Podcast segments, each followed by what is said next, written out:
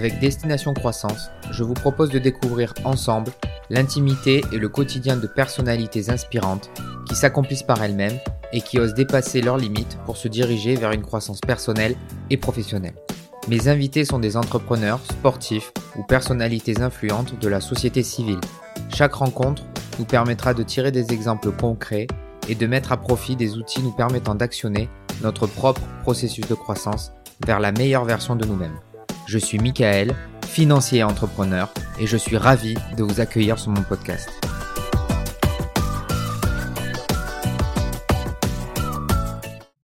Avant de commencer, je tiens à remercier une nouvelle fois mes soutiens de la première heure. Le Centre des jeunes dirigeants, la plus ancienne organisation patronale de France, qui regroupe près de 5000 chefs d'entreprise et cadres dirigeants engagés et responsables à travers la France. Et la Jeune Chambre économique, qui rassemble près de 200 000 jeunes citoyennes et citoyens à travers le monde autour de l'engagement pour les territoires par des initiatives d'intérêt général.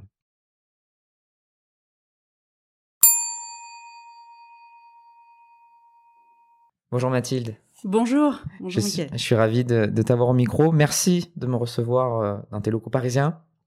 Euh, assez impressionnant, hein, euh, là où tu, tu, loges les bureaux parisiens. on va passer à peu près 1h30 ensemble on va aller, euh, je vais aller t'embêter un petit peu dans ton intimité.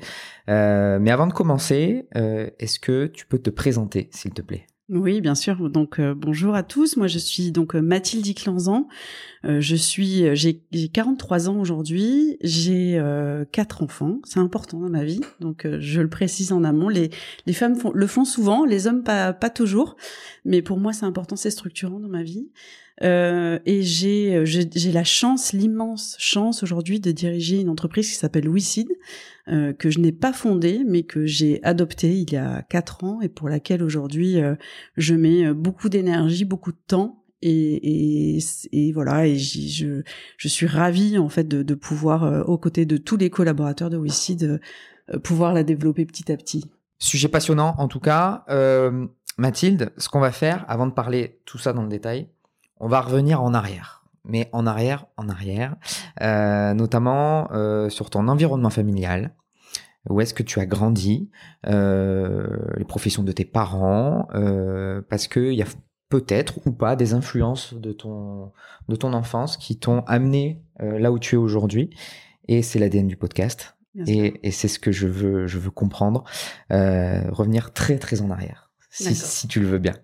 Ok, donc moi je nais, euh, je suis née donc à, Toulouse. Euh, je suis, euh, j'ai un fort ADN hein, en, dans cette région du sud en fait, dans lequel ma famille est établie depuis des années et qui constitue vraiment quelque chose d'important pour moi, même si aujourd'hui je passe beaucoup de temps à Paris et c'est très important pour moi de d'avoir cet environnement. J'ai aussi eu la chance d'avoir un parcours un peu international et et, et j'ai aussi eu la chance d'épouser quelqu'un qui m'a donné d'autres horizons puisque puisque mon mari est d'origine euh, des pays de l'Est.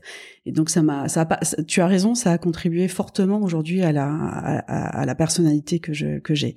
Euh, donc voilà, donc moi je nais le 29 octobre 1979 dans une famille euh, avec deux parents qui n'ont jamais fait de finance de leur vie, euh, dans un environnement plutôt famille classique, normal, une maman qui est médecin, un papa qui est fonctionnaire et et je dirais que les deux, en fait, m'ont forgé cette personnalité très ouverte. Euh, je crois que euh, ils m'ont apporté euh, énormément de bon sens. Et je pense que le bon sens aujourd'hui, c'est ce qui m'anime dans la majorité de mes décisions. C'est ce qui me porte tant dans l'éducation de mes enfants que dans la conduite aujourd'hui de, de WICID et de mon parcours professionnel. Euh, voilà, ils ont. Euh, j'ai eu la chance d'être l'aîné. Ça aussi, je pense que c'est un, un, point structurant dans une vie. Euh, je me suis toujours sentie responsable un petit peu de mes frères et sœurs. Alors sûrement à tort, parce qu'ils me l'ont souvent reproché d'ailleurs, en disant ah oui, mais c'est pas parce que t'es l'aîné que t'es la chef de la famille. Bah en fait un peu si. Alors du coup je leur dis toujours, je leur dis mais de toute façon vous le changerez jamais. Je suis votre aîné, je suis votre vieille et donc euh, vous allez me supporter tel que je suis quoi. Voilà. Euh, j'ai toujours eu une forte personnalité, je pense euh, assez. Euh, j'aime tout et c'est peut-être aujourd'hui ce qui des fois porte préjudice et à la fois c'est ce qui m'anime tous les matins. j'ai plein de passions. je suis intéressée par l'humain. Je suis intéressée par les mondes dans lesquels j'évolue. Euh, et c'est voilà, c'est très important pour moi d'avoir cette complémentarité sur sur énormément de de, de points d'ancrage, que ce soit familial, que ce soit aussi les valeurs que m'ont transmises mes parents, de cette humilité, cette modestie, toujours savoir d'où on vient, ne pas comment dire, toujours respecter les autres, euh, être être force de proposition. J'ai toujours été euh, euh, l'organisatrice des événements, de la famille. J'ai toujours essayé de voilà de montrer un peu le cap. et voilà, et c'est certainement ce qui a ce qui a guidé mes premiers pas. voilà. Tu, tu, parles de, de, de, de valeurs, donc tu les as énoncées, hein, les valeurs de, ta famille. J'imagine que c'est des valeurs aujourd'hui que tu portes et que tu transmets à tes, à tes enfants. Oui. Tu parles de bon sens aussi. Euh, c'est quelque chose qui, que je, qui me parle beaucoup. Pour moi, c'est, on revient un peu aux fondamentaux, c'est-à-dire que on n'est pas expert sur tous les sujets, mais avec un peu de bon sens, on arrive à faire avancer les choses. Euh, et ça, c'est important. Donc, un environnement familial pas tourné vers l'entrepreneuriat, un peu pour ta maman euh, côté médecin, oui, libéral. Euh, et donc, comment tu t'es construite euh, dans cet environnement euh, familial, notamment au niveau de tes études Qu'est-ce qui a dicté tes choix en termes de d'études? Alors, j'ai eu la chance de faire des rencontres. Moi, je, comme je le dis, dans les valeurs principales, c'est l'humain. Euh, j'ai pas énormément d'amis, mais j'en ai peu, mais des très solides. Et, j'ai eu la chance, en fait, de rencontrer autour de moi des gens qui m'ont inspiré. Que c'est notamment, par exemple, des parents de, de, les parents de mes amis que je regardais, que je comparais par rapport aux miens, par rapport aux choix qu'avaient fait les miens. Euh, et pour moi, en fait, le fait d'être aspiré et tout le temps inspiré par le monde qui m'entoure, euh, d'être toujours à l'écoute de tout, d'essayer de de j'ai un schéma de pensée qui est très en arborescence. Donc euh, je fais des liens en permanence entre tous les sujets, euh, ce qui veut pas dire que je me perds dans les sujets parce qu'à côté de ça j'ai une rigueur d'analyse, mais je prends euh, le meilleur de toutes les situations et de, tous les gens que je rencontre.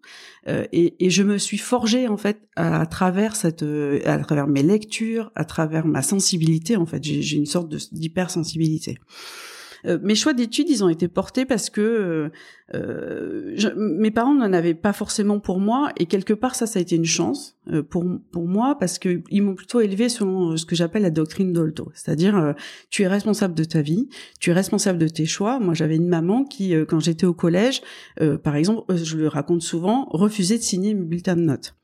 Et en fait, c'est pas qu'elle refusait parce qu'elle s'en moquait, au contraire, c'est parce qu'elle m'expliquait que euh, je j'étais responsable de ma vie et que les choix que je faisais, les notes que j'allais avoir et la progression en fait, de, les apprentissages que j'allais euh, avoir, j'en étais responsable. Et quelque part, cette responsabilisation tout le temps, euh, je me souviens par exemple, j'avais, euh, on dit souvent les enfants faut les coucher à 8 heures, etc.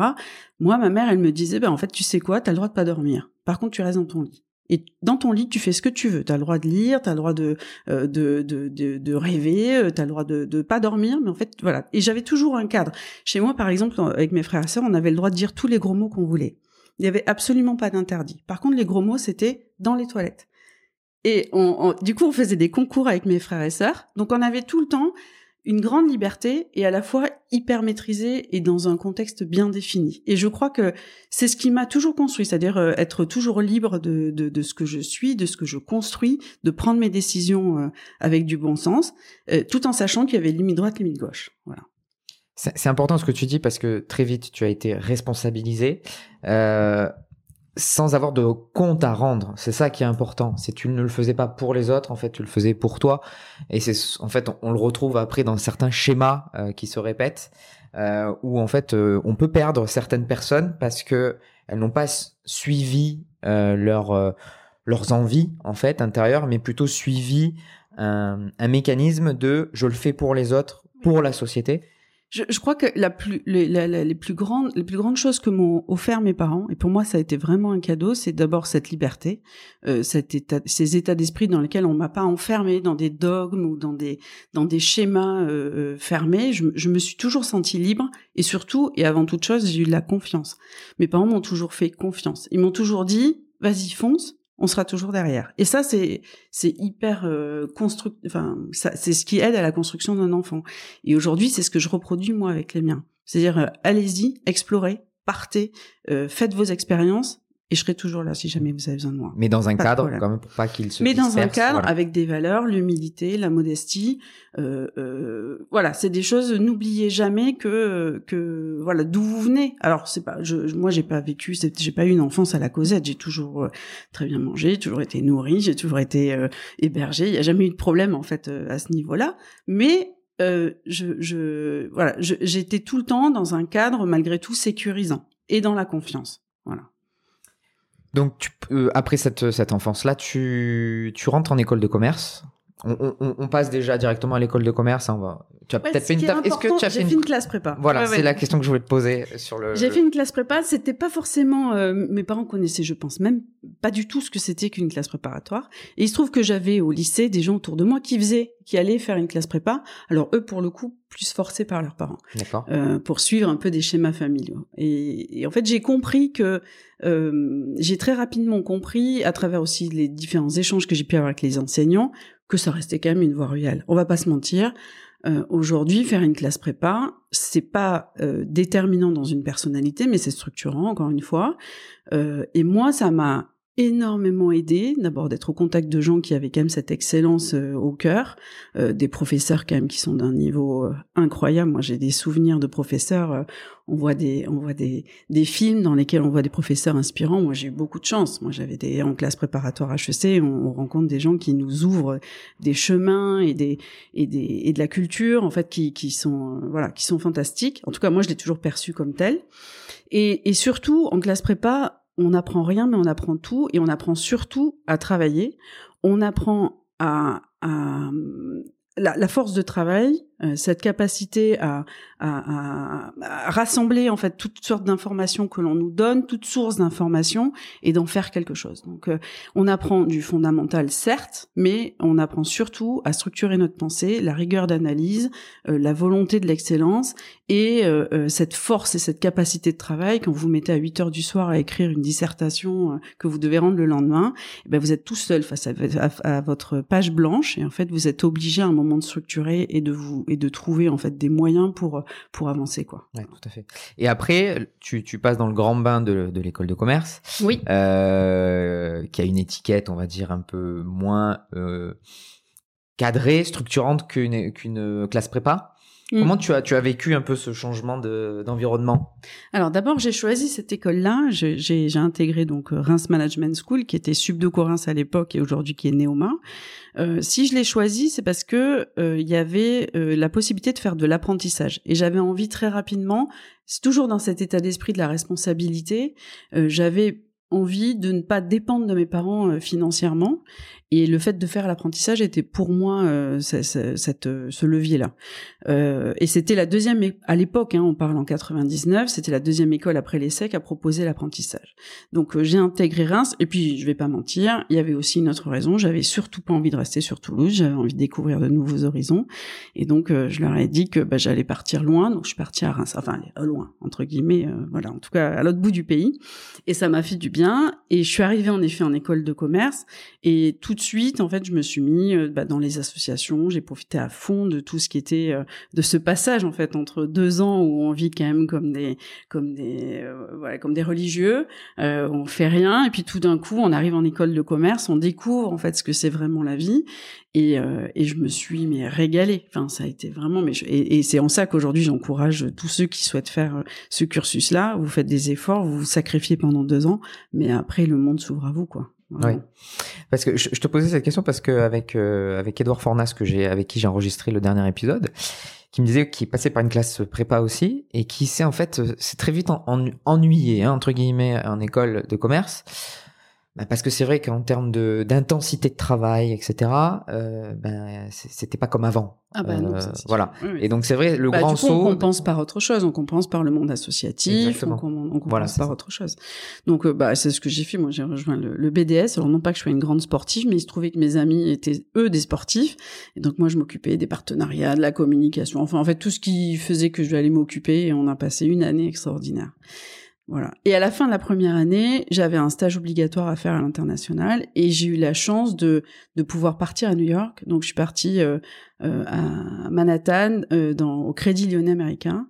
Et j'ai rejoint le, le back office en fait le, le la partie euh, management enfin credit management. Donc je m'occupais en tant que stagiaire au sein d'une équipe où il y avait beaucoup de français donc au Crédit Lyonnais à l'époque des, des entreprises françaises implantées en Amérique du Sud et en Amérique du Nord. Et en fait on déterminait les lignes de crédit annuelles. Donc je faisais de l'analyse financière et on passait en comité et on et on faisait du financement voilà et ça a été évidemment enrichissant au niveau professionnel. Et c'est assez marrant aujourd'hui euh, quand je vois euh, le parcours que j'ai. Bah, finalement, je suis retombée sur mes pattes. Hein. J'ai commencé par de l'analyse financière et par du financement d'entreprise.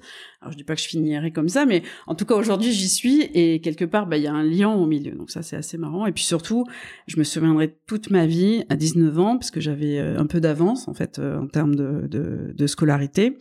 Et je me souviendrai toute ma vie avoir atterri à JFK, euh, récupérer ma valise, sortir, voir tous les taxis jeunes que j'avais toujours vus dans les livres et me dire bah maintenant ma fille euh, t'es toute seule, euh, tu comptes que sur toi et tu vas. Alors j'avais une famille qui m'hébergeait, puis après j'ai pris un appartement dans le centre de, de Manhattan et, et, et c'était une expérience extraordinaire parce que je me souviens d'avoir euh, passer des soirées entières à marcher euh, avec mon Walkman. À l'époque, c'est un Walkman à cassette ou à DVD ou à CD, pardon, euh, à écouter Simon and Garfunkel, euh, New York, toutes les chansons qui m'avaient porté toute mon enfance dans les rues de New York. Et en fait, on se sent maître du monde, quoi, dans cette ville-là. Et j'en garderai toujours un parfum particulier et, et cette avoir eu la chance à 19 ans finalement de rencontrer ce monde, ce, ce, cet American Dream, euh, d'avoir euh, euh, été dans des grandes banques hyper structurées comme ça, clairement pour moi ça a été le, le, début d'un tournant dans ma vie qui m'a donné encore plus l'envie et l'aspiration en fait de de, voilà de de, de m'accomplir, de de réaliser finalement un, un, travail dans lequel je m'épanouirais pleinement quoi. Voilà. Sur ton stage, c'était quelle taille de société que tu, que tu accompagnais au financement? Ah, C'était surtout ETI et grands groupes quand même hein, implantés aux États-Unis. D'accord. Euh, c'était des lignes de financement de plusieurs millions de dollars. Ouais. Six mois à New York? Oui, cinq mois et quelques, ouais, tout à fait. Donc après tu reviens. Tu parlais d'apprentissage, c'est à quel moment euh... Bah justement, quand je suis à New York, je me dis bah tiens, euh, ma deuxième et ma troisième année d'école de commerce, je vais les faire en apprentissage. Et là, bah pareil, j'envoie euh, mon CV, je vois que KPMG Audit recrute et j'envoie mon CV, le partenaire me répond en cinq minutes on fait un appel téléphonique et en cinq minutes j'ai mon apprentissage. Donc euh, sur Paris? J'étais à New York, non, j'étais sur l'Est, donc euh, KPMG Audit Grand Est, donc j'étais sur les bureaux de Nancy et Strasbourg, et donc je rentre euh, en septembre et euh, je commence mon apprentissage dès le mois d'octobre. Voilà.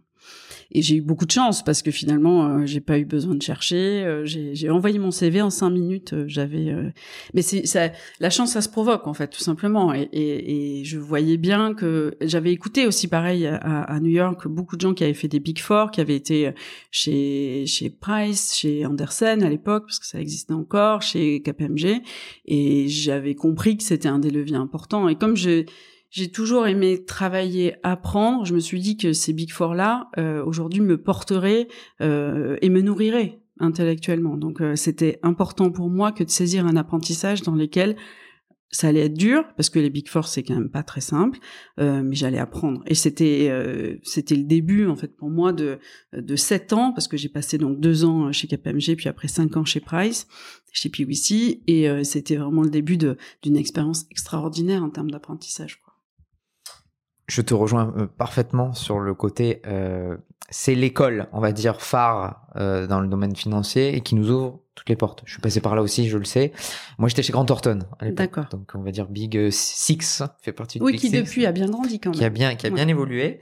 On parle du début des années 2000. Hein. Oui, bien sûr, c'est ça, exactement. Donc, toi, c'était que là que sur la partie audit contractuel Audit contractuel, légal euh, bah, c'était des bureaux Grand Est. À l'époque, euh, on commençait la séparation des activités avec la partie conseil, taxes, euh, etc. Donc, moi, j'étais essentiellement sur du référé et sur des sur des grands comptes. j'ai jamais fait par contre d'expertise. Non, j'ai toujours fait que de l'audit Grand Est. Et ça m'a ouvert pendant deux ans. Euh, alors j'étais junior, hein, donc il faut relativiser aussi, mais mais c'était dur. J'étais loin de ma famille, loin de mon école. Pendant ce temps-là, quand moi j'étais en apprentissage, mes copains d'école, ils continuaient leur vie parce qu'en fait ils faisaient des stages de trois mois, six mois. Moi j'étais déjà au charbon. Et mais je me suis éclaté pendant deux ans. J'ai eu la chance de travailler pareil avec des gens euh, qui étaient durs, mais mais ça m'a structuré. Et par contre, euh, quand on raconte, quand on dit que, que l'école ça dure trois ans, moi, chez moi, ça a duré un an en fait, parce que les deux autres années, enfin deux ans et demi, même le temps que le CPI valide mon diplôme, euh, je travaillais trois mois, je revenais quelques semaines, puis je repartais. J'avais pas du tout un apprentissage à la semaine. En fait, c'était très bien fait parce que je faisais toute la saison d'audit, je revenais, je faisais des modules l'été pour pouvoir accélérer, et avoir plus, et après je retournais en audit. Donc en fait, moi, pendant deux ans, j'ai j'ai pas du tout profité de la vie d'école. Ah oui, c'était assez lourd, oui, parce que le modèle aujourd'hui, c'est plus deux trois jours par semaine euh, et le reste du temps à l'école. Non, chez KPMG, enfin en tout cas l'accord qu'on avait passé entre euh, Subdeco et, et, euh, et KPMG, c'était vraiment des trois mois, trois mois pour que je puisse vraiment faire pleinement les, les saisons d'audit. on sait, hein, c'était plus intéressant. À l'époque, hein. c'était encore plus saisonnier que ça ne l'est aujourd'hui. Euh, on travaillait surtout d'octobre à mars, avril, euh, jusqu'aux diligences de commissariat au compte, en fait. Et du coup, après, je, je revenais à l'école, je faisais en accéléré, je prenais des modules euh, qui m'apportaient le maximum de crédit, et je retournais ensuite chez KPMG. Quoi. Donc déjà une organisation dans, le, dans ton temps, dans le travail à l'époque. Oui. Euh, et des déplacements tout le temps. Et des déplacements. je, je, dormais, euh, j'avais pris une chambre en cité universitaire à Nancy, mais en fait, je pense que si j'y ai passé 20 nuits euh, en deux ans, c'est le maximum. J'étais tout le temps, tout le temps, tout le temps. j'ai eu, j'ai eu la chance en fait d'aller dans toutes les grandes entreprises du Grand Est, quoi. Et c'était vraiment passionnant. Donc diplômé de, de Neoma. Mm. à ce moment-là, tu continues chez KPMG alors j'aurais pu descendre sur Toulouse euh, chez KPMG et puis euh, alors pourquoi je descends sur Toulouse? D'abord parce que j'ai la chance de rencontrer euh, celui qui est devenu depuis mon mari et qui est toujours d'ailleurs, et qui lui était militaire et vivait dans des régiments, enfin était affecté en fait dans des, des régiments dans le sud, et était même dans la Légion étrangère en fait. Donc il était attaché à Nîmes et puis ensuite au 4e REI à Castelnaudary. Et donc bah voilà, on avait envie, même si on savait qu'on n'allait pas vivre ensemble tout de suite, on avait quand même envie de pas traverser euh, la France tous les week-ends. Et donc, euh, je demande ma mutation à KPMG. Ça se fait pas euh, pour des raisons essentiellement humaines aussi. Et puis, je, en même temps, je, j'aime bien prévoir toujours des plans B ou des plans C. Donc, j'envoie aussi mon CV chez Price à Toulouse, chez PwC, et, et très rapidement, en fait, je suis, voire même, je passe un entretien et je suis prise chez Price à Toulouse. Et donc, je commence le 1er janvier 2003 euh, chez KPMG Toulouse. Non, oui, 2003, pardon, oui, c'est ça. Chez Price Toulouse. Chez Price, ouais. Price, en partie CAC, donc audit légal. Ah, que CAC. Que CAC. Euh, que audit légal. Et à l'époque aussi, on était, euh, il y avait, ils venaient de fermer la partie euh, conseil, TS, etc. sur Toulouse. Et euh, malgré tout, on avait quand même des référés en transaction services. Donc, euh, on faisait du légal, on faisait du contractuel et on, on accompagnait aussi des équipes de Paris sur du sur du TS quand il y avait des missions dans lesquelles il y avait besoin de staff. Par exemple, ouais, quand il y avait besoin de, de staffing, on rejoignait les équipes parisiennes et on était encadré par des équipes parisiennes. Ouais. Chez Price, tu y passes, tu disais, à peu près euh, 5, ans, c'est ça? Donc là, tu rentres, tu es euh, auditrice euh, junior ou déjà senior Non, ils ont reconnu en fait mes deux ans de KPMG, donc euh, j'arrive, je suis déjà J2. Ouais. J2, ok, d'accord. Et donc là, tu gravis les échelons petit à petit. Je prends des, des, groupes de plus en plus importants. Et alors la chance que l'on a, qui est qui, qui, est bien aussi en région, quand on rejoint comme ça des cabinets euh, régionaux, mais quand même de taille importante, euh, c'est qu'on n'est pas sectorisé. Donc moi, je fais du retail, je fais euh, du de l'IMO, je fais je fais du de la distribution. En fait, je touche tous les secteurs d'activité et ça, et surtout et pas mal d'industries aussi et de l'automobile. Donc ça me permet en fait d'avoir une palette au, bout de cinq ans finalement d'audit euh, qui est assez impressionnante finalement, mais comme tout, comme tous mes collègues, hein, euh, euh, où on a vu quand même beaucoup, beaucoup, beaucoup de, types d'activités. On a compris beaucoup de business models, on a rencontré beaucoup de dirigeants en termes de réseau aussi sur Toulouse, c'est assez important euh, sur Toulouse, mais sur toute la région, parce qu'en fait on gravitait de, Marseille à, à Bordeaux euh, jusqu'à Cognac, et, et donc voilà, donc ça, en cinq ans, je pense qu'on fait euh, tellement de types d'entreprises, de tailles d'entreprises, de typologies de dirigeants, de problématiques euh, d'audit, euh, comptable, fiscal, est-ce qu'on fait de l'IFRS et puis on fait du French Gap et puis on va faire du, du parce que c'est la grande mode du Sarbanes-Oxley, donc on fait beaucoup de contrôle interne aussi, on fait du TS, on fait voilà. Et, et ça, ça ça ça me donne une palette finalement qui aujourd'hui je enfin aujourd'hui, cette palette-là, elle me sert. Ce sont des outils. Hein. Tous les jours. Tous les jours, je sais faire une référence à ce que j'ai appris par le passé, en fait. Exactement. Et euh, aujourd'hui, tu es capable de me dire, donc tu as, tu as pu affiner un petit peu euh, tes préférences en termes de secteur. Euh, est-ce que tu es capable, après, après coup, après tes cinq années de, de Price, en disant, voilà, j'ai plus d'appétence pour ce secteur-là, pour des tailles de société type peut-être ETI ou PME, c'est quoi qui ressort à ce moment-là? Alors non, j'ai oui, alors l'avantage quand même quand tu fais de l'audit, je trouve, c'est que en général, tu arrives dans une entreprise, tu arrives à l'accueil. Et c'est assez euh, je, pense que tous les auditeurs on pourrait dire la même chose. Quand tu arrives à l'accueil, l'ambiance d'une entreprise, tu l'aperçois en cinq minutes. Et quand tu es en plus un peu observateur et que tu es sensible, euh, tu perçois tout de suite le type de management, tu perçois toujours tout de suite la dynamique, l'engagement.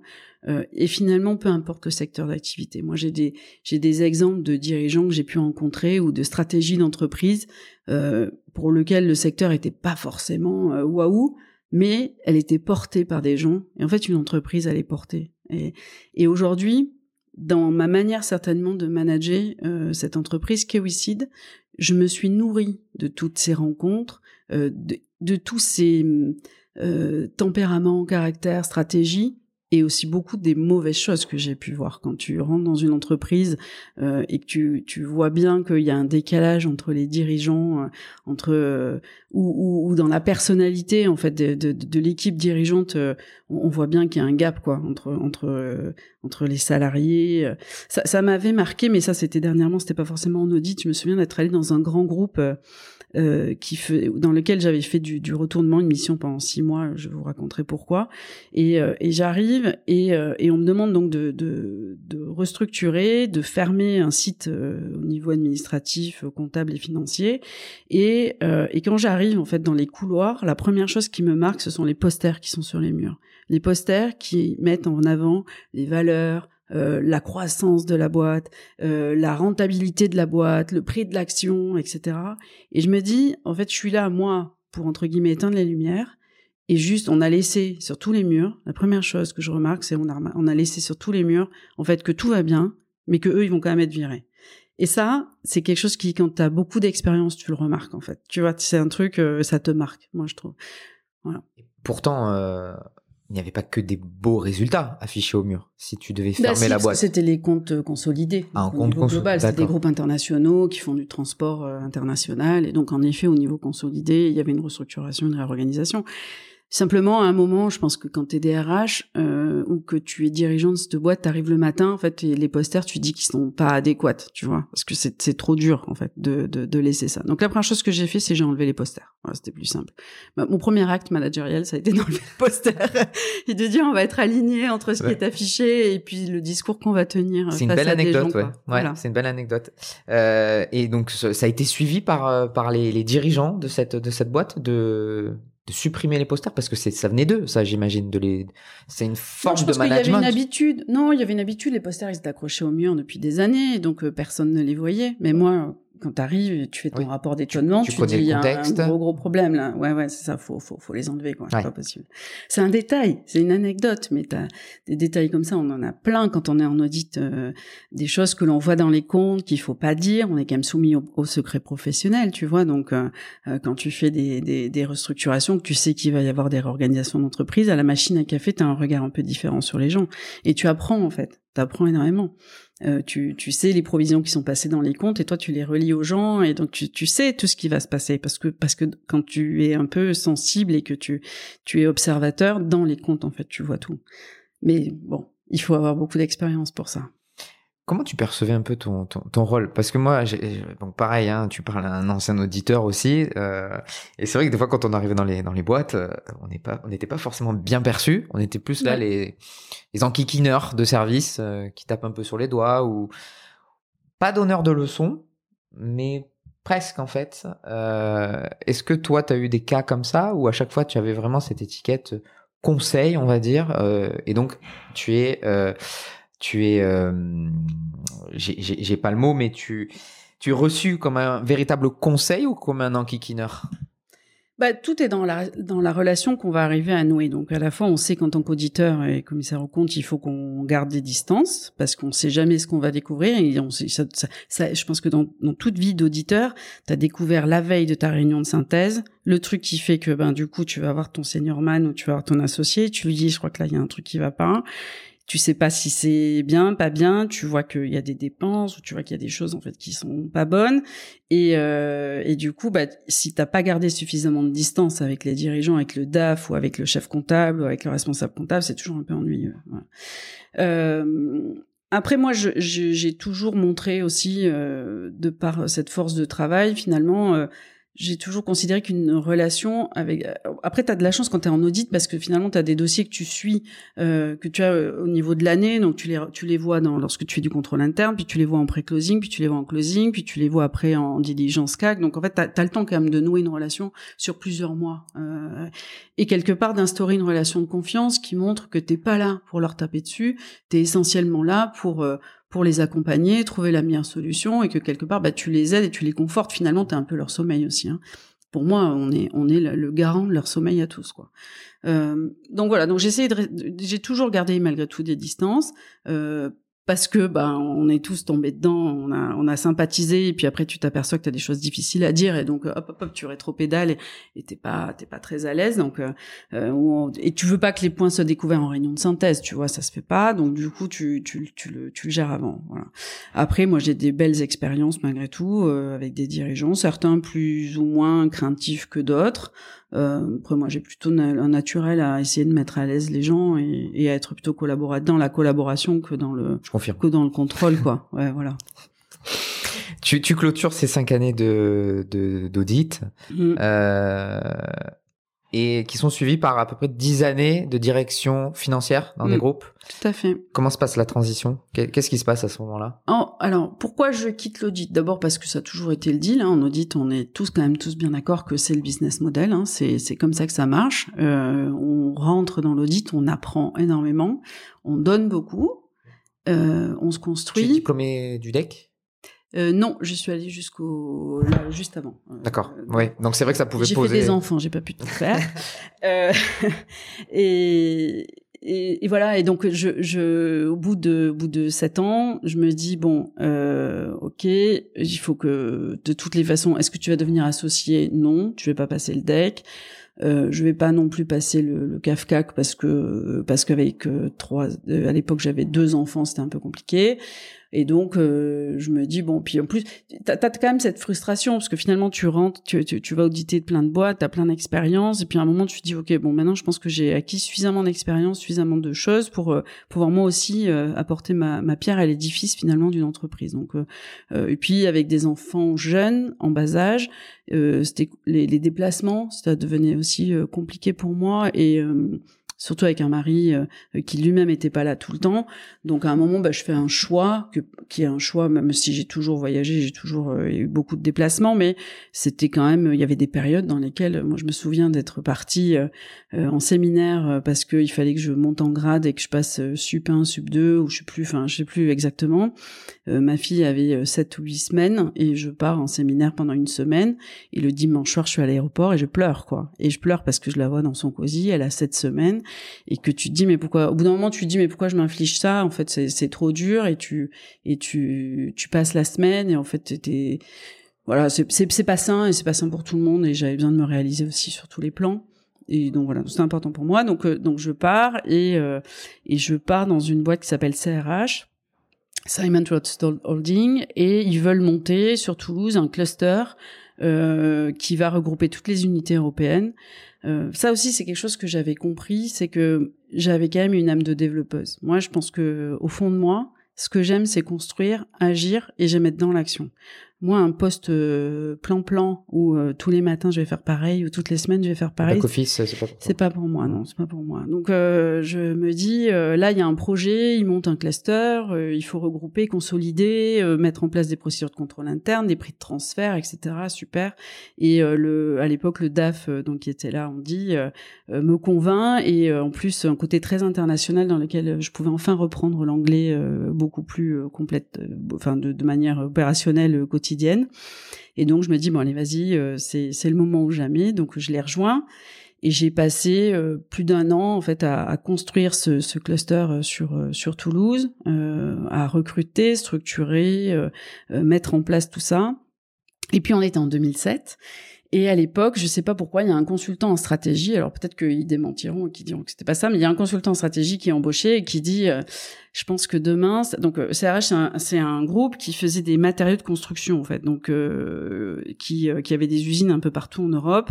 Et euh, et voilà. Donc à l'époque énormément dans, dans l'immobilier. En fait il, il, fournissait en fait des, des, tous les ah, comment ça s'appelle de bâtiments. Tous ceux qui construisent les bâtiments les, les entreprises de gros œuvres etc et en 2007, ils prennent un consultant de stratégie en même temps que j'arrive, et le consultant leur explique qu'il y a un marché qui est en train d'exploser, c'est en Espagne, euh, il faut vraiment que tout le monde parte en Espagne. Et moi, je viens de prendre le poste, je dis, bah, attendez, excusez-moi, moi je suis pas mobile, je peux pas partir à Barcelone, c'était pas le deal d'origine, je comprends pas.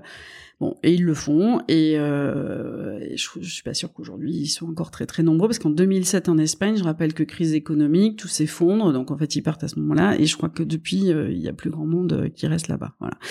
Euh, et donc moi je les suis pas, et en fait euh, ça se passe super bien. bah je dis bah moi je suis désolée, je suis pas mobile, je peux pas gérer de, de, à distance. Puis moi ce qui me plaît c'est travailler avec des gens au quotidien, c'est pas de travailler à distance. Déjà le télétravail à l'époque ça me donnait des boutons, ça me donne toujours des boutons, donc voilà.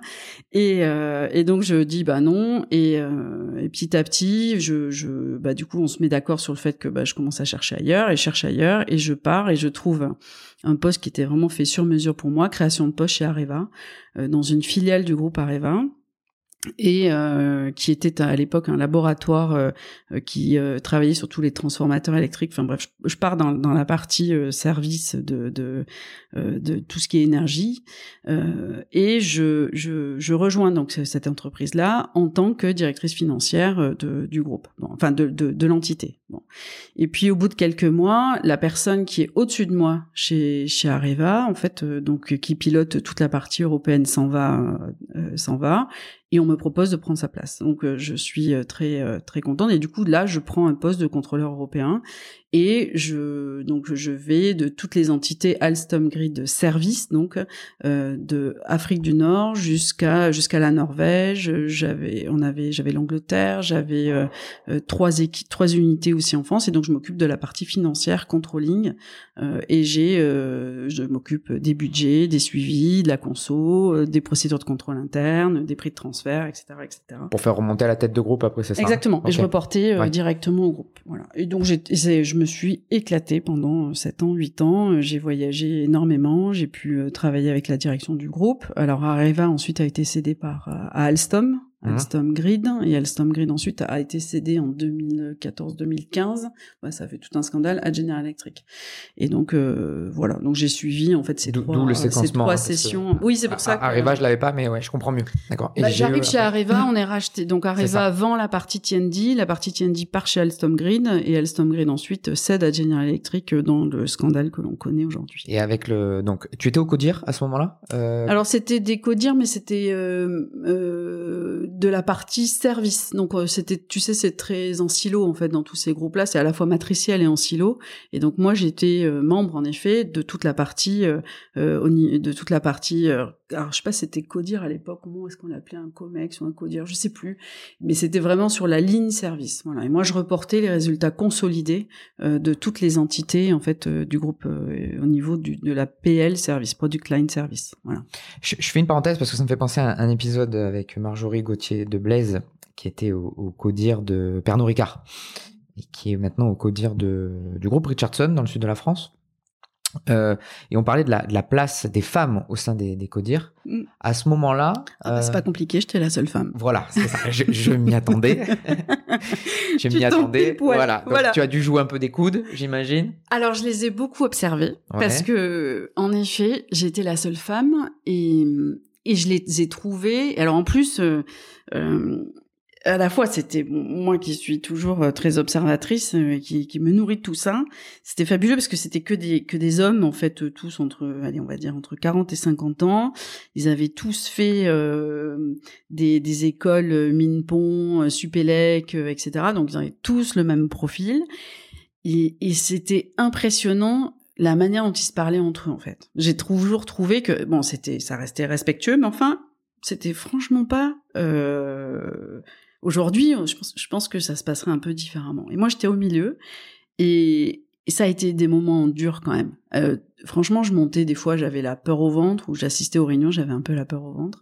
Et, euh, et à la fois, bah, j'ai vachement appris parce qu'il a fallu euh, pas serrer des coudes, mais il a fallu comprendre le mécanisme, les mécanismes de fonctionnement des hommes et, et m'y adapter parce qu'à un moment de toute façon euh, c'est tu marches ou tu crèves quoi hein. enfin c'est surtout dans ces mondes là dans ces entreprises là euh, dans lesquelles on sent bien que leur place vaut cher et qu'ils en ont conscience et que donc euh, plus ils vont pouvoir se se mettre sur la tête les uns les autres et plus voilà donc j'étais un peu au milieu bon voilà je je il y a eu des moments difficiles il y a eu aussi des moments de, de où j'étais où j'étais à la fois à mon aise et puis j'ai pris sur moi et et ça a tanné le cuir quand même. Hein. Ça te ça te tanne bien bien pendant des années d'avoir vécu ça.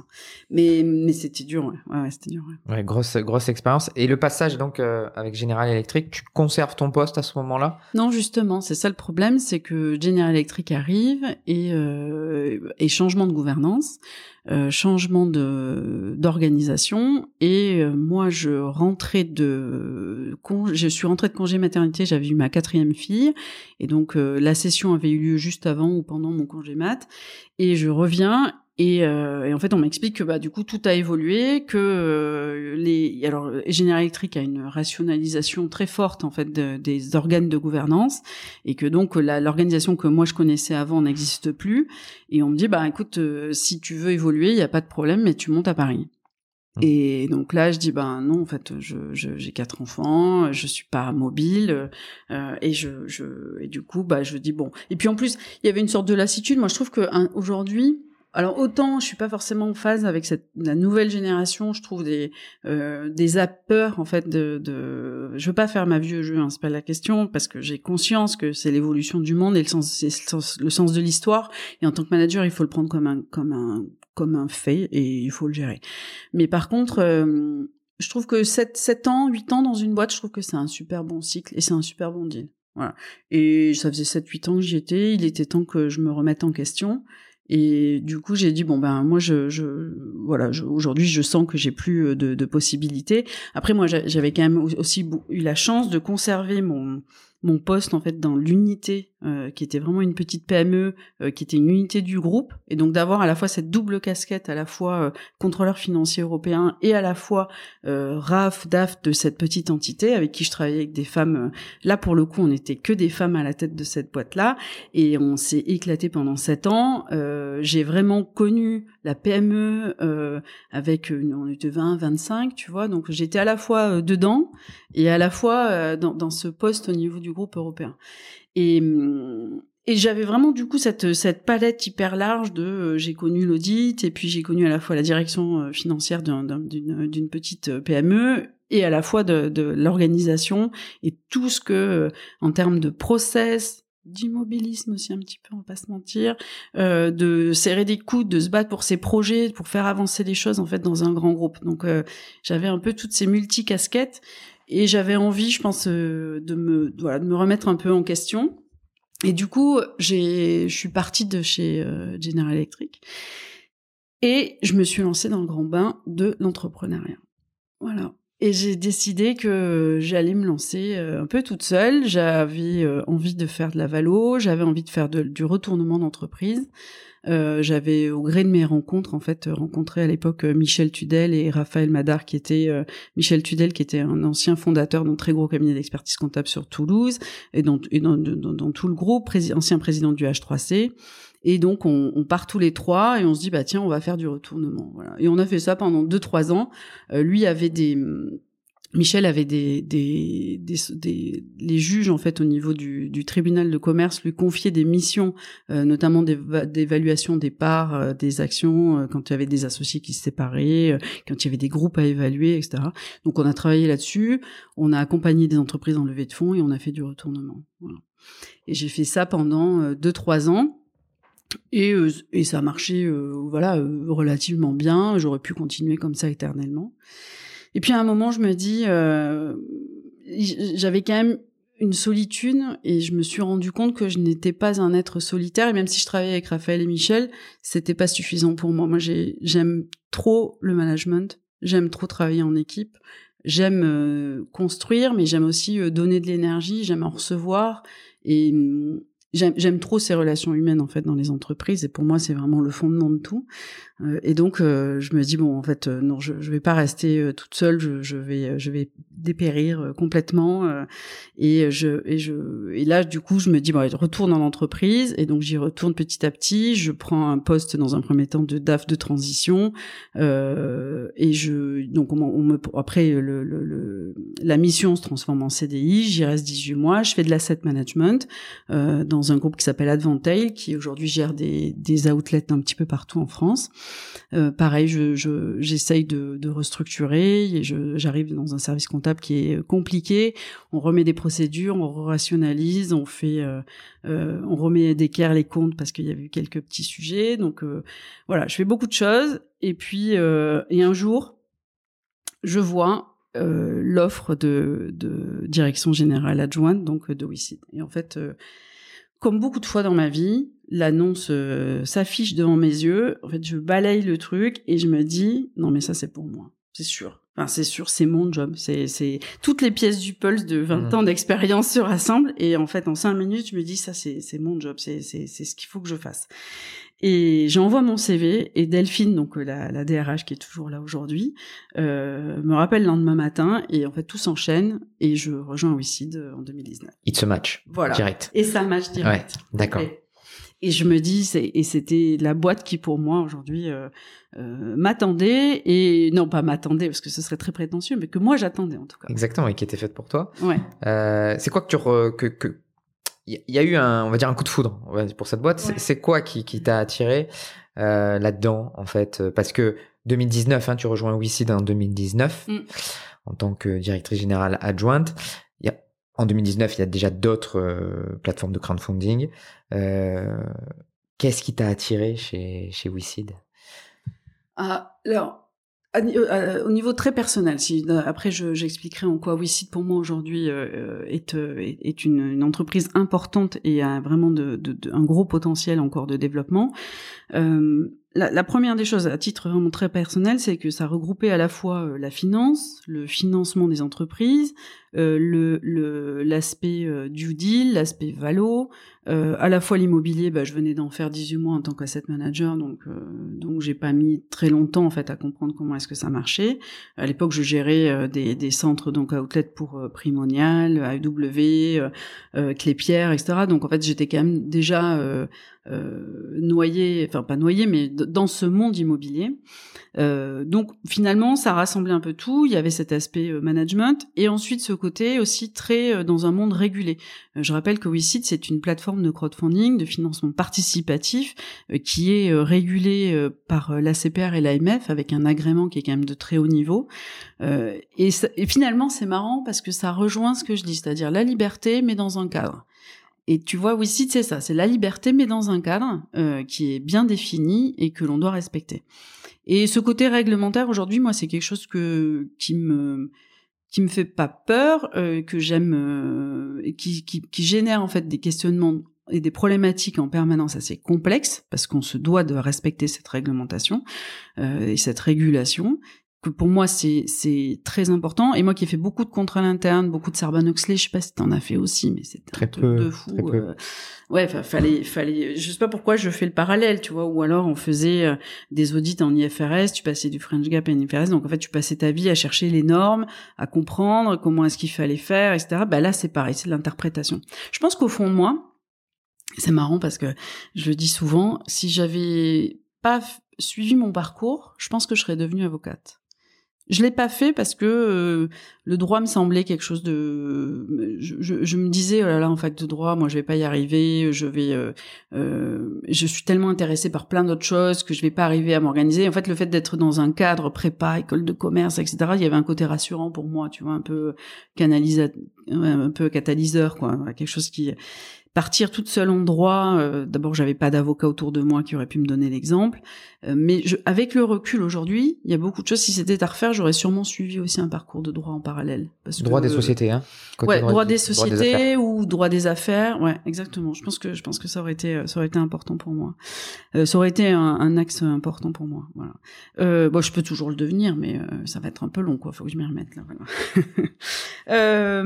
donc voilà. Et donc je, je rejoins Wicid et et c'était le finalement bah voilà le pulse qui se qui se qui se matérialise devant moi. Et puis après euh, euh, je rencontre une équipe, je rencontre Nicolas Serret, je rencontre euh, Delphine, je rencontre avec un mode de recrutement un peu spécial parce qu'en fait chez WeSeed de vous rencontrer, ça m'avait un peu surpris mais bon maintenant je m'y suis faite mais que il fallait je, on m'a fait rencontrer euh, les gens que j'allais manager pour savoir s'ils allaient me sélectionner. C'était un peu perturbant, mais euh, mais bon, c'est. C'est des process euh, aujourd'hui qui me semblent habituels qu'on retrouve. Oui, exactement. Bon, à l'époque, moi qui venais, si tu veux, du monde de, de l'industrie, tu vois, c'était pas logique pour moi. J'avoue que ça m'avait perturbé, mais bon, je me suis dit, bah, écoute, prends-le comme un challenge, vas-y. Donc voilà. Donc j'avais rencontré les gens qui allaient me que j'allais manager pour vérifier qu'ils étaient d'accord qu'on m'embauche. Bon, c'était c'était marrant, quoi. Ouais, voilà. ouais, tout à fait.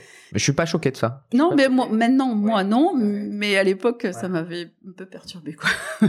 voilà. WeSeed a plus de plus de 10 ans aujourd'hui. 15 euh, parce qu'il y a 15 ans, voilà, c'est ça. C'était, c'était les 10 ans, c'était en 2018. Ouais. C'est ça, parce que création en, 2000, en 2008 par, donc tu l'as cité, Nicolas Cérès, Thierry Mercule. Oui.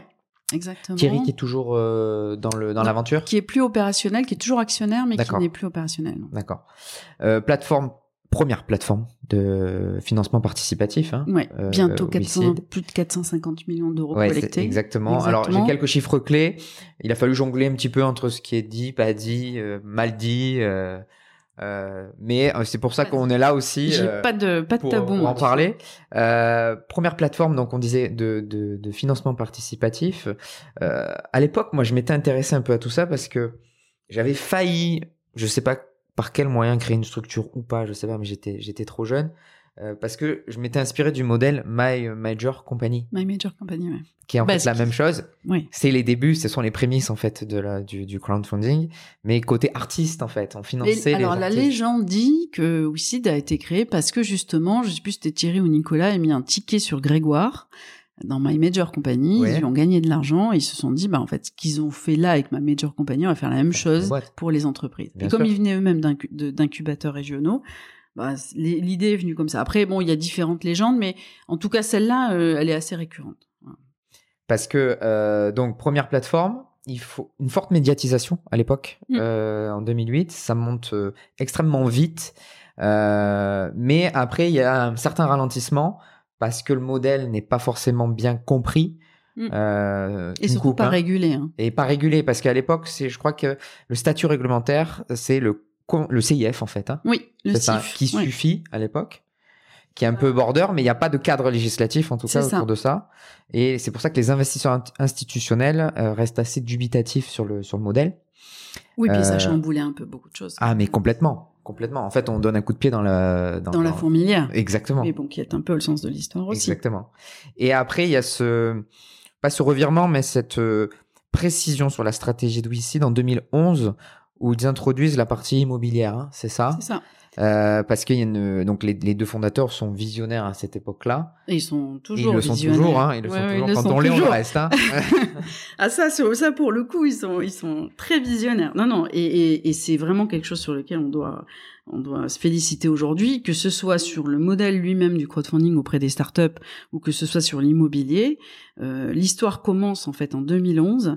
Euh, on est dans un incubateur. Moi, j'étais pas, donc je raconte, mais on est dans un incubateur à Toulouse Métropole et je crois que dans les mêmes locaux, il y a une société qui s'appelle Limo, qui existe toujours d'ailleurs, qui est aussi une plateforme, et euh, qui lui est promoteur immobilier. Puis je crois que dans la discussion, ils se disent, bah tiens, c'est quand même bizarre, euh, il y, a, y, a, y, a, quelque chose à faire, il faut financer les fonds propres des promoteurs. Euh, à l'époque, c'était compliqué, donc et puis ils disent, bah on va tenter. Allez hop, on tente. 2011, première opération immobilière et ça marche. Et ça marche super bien. Toulouse, euh, euh, Balma, c'est à Balma, Balma. À Balma, à Balma, c'est ça. C'est le, c'est le premier projet. Le hein, premier projet immobilier en France en 2011. C'était, c'était quoi un, projet d'immeuble, construction d'un immeuble oui, je pense que c'était de la, oui, c'était de la promotion. Promotion, que je regarde, résidentielle. Je te dire, mais certainement, oui, certainement. Je, je, je, je, je suis pas allé jusqu'aux archives. Euh, voilà, ce que je sais, c'est voilà qu'à l'époque, donc premier projet immobilier, puis du coup, Nicolas euh, se dit bah tiens euh, il y a quelque chose à faire sur du crowdfunding donc euh,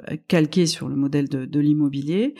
Et à l'époque il va voir son conseil d'administration. C'est comme ça qu'on me l'a raconté donc moi je suis très neutre aujourd'hui donc voilà. Mais dans le conseil d'administration le conseil d'administration lui dit bah non en fait nous notre modèle c'est de financer des startups. C'est pas de financer de promoteurs immobiliers. C'est quand même deux mondes différents deux cultures différentes. Et ça c'est important pour Wicid c'est important dans, dans, dans la suite de l'histoire et du coup, Nico dit, ben, je vais, euh, je vais, je, ben, très bien, ben, je vais monter une filiale et euh, il va chercher en fait des, des acteurs immobiliers euh, qui l'accompagnent dans la création de cette filiale. Et petit à petit, il, le, le, le, il recrute des équipes, il monte des, des il, monte, il prend des locaux à Paris, etc. Et donc on développe, il développe complètement l'immobilier. Et c'est ce qui aujourd'hui représente quand même quasiment 80% de l'activité. Voilà parce que euh, on le voit bien, le crowdfunding en France aujourd'hui, c'est essentiellement l'activité le, le, immobilier en fait. Voilà.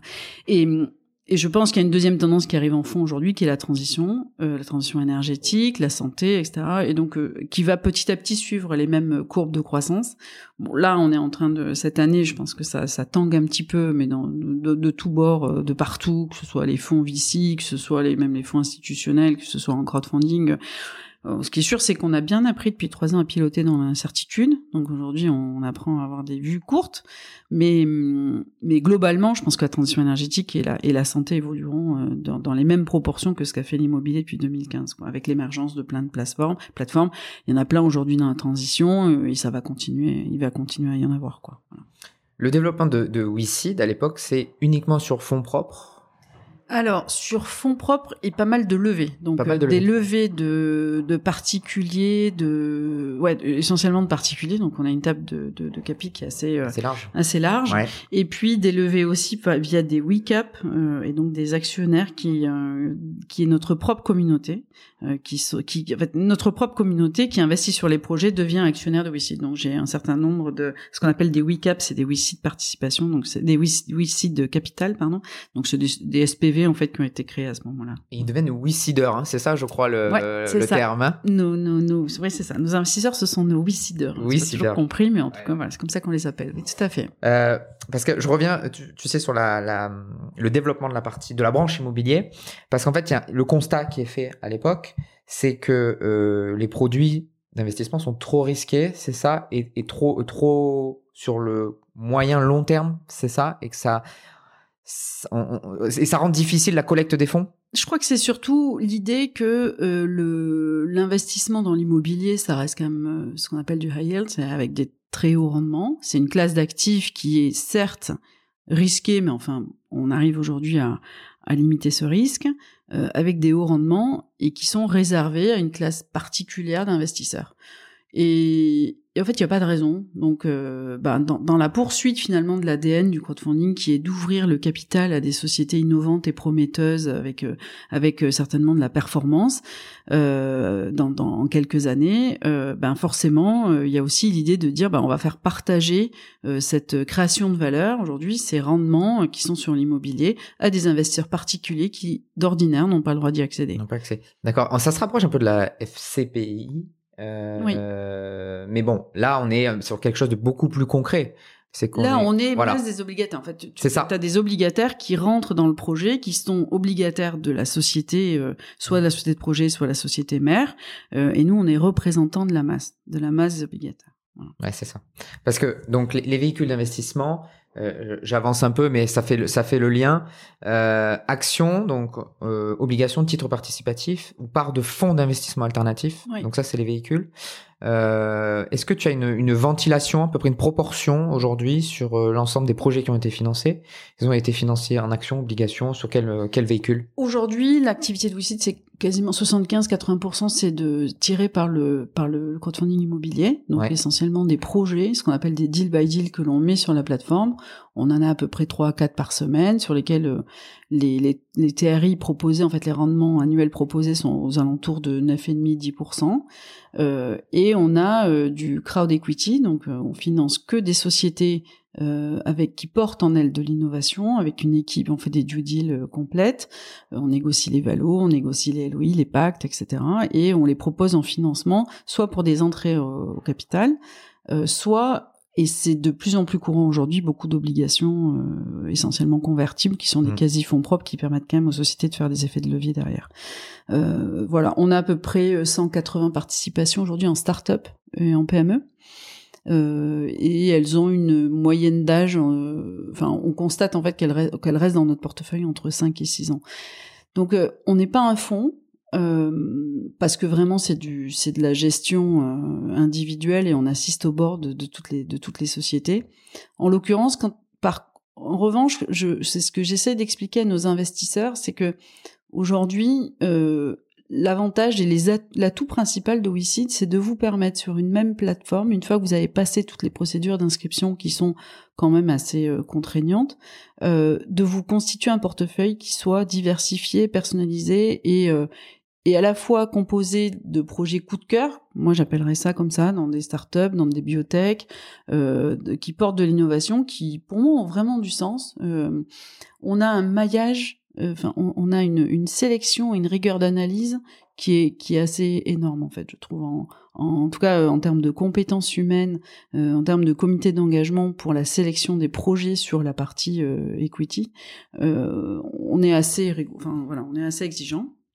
Donc vous avez la possibilité de vous constituer, et on l'est aussi en IMO hein, bien évidemment, mais des, des, des portefeuilles qui soient à la fois diversifiés sur des montants minimum à 100 euros, avec des taux de rendement et des taux de maturité qui sont Hmm. complètement différents. Oui, c'est le, le, le sujet que je voulais aborder avec toi. Donc sur les deux parties, comment tu, tu sélectionnes un projet et comment tu sélectionnes, on va dire, un, un investisseur qui souhaite euh, déposer un petit billet? Euh, comment ça se passe euh, Alors, Parce qu'en sur- plus, tu es sur, euh, tu es sur de la start-up, tu peux être dans la santé, donc dans la biotech.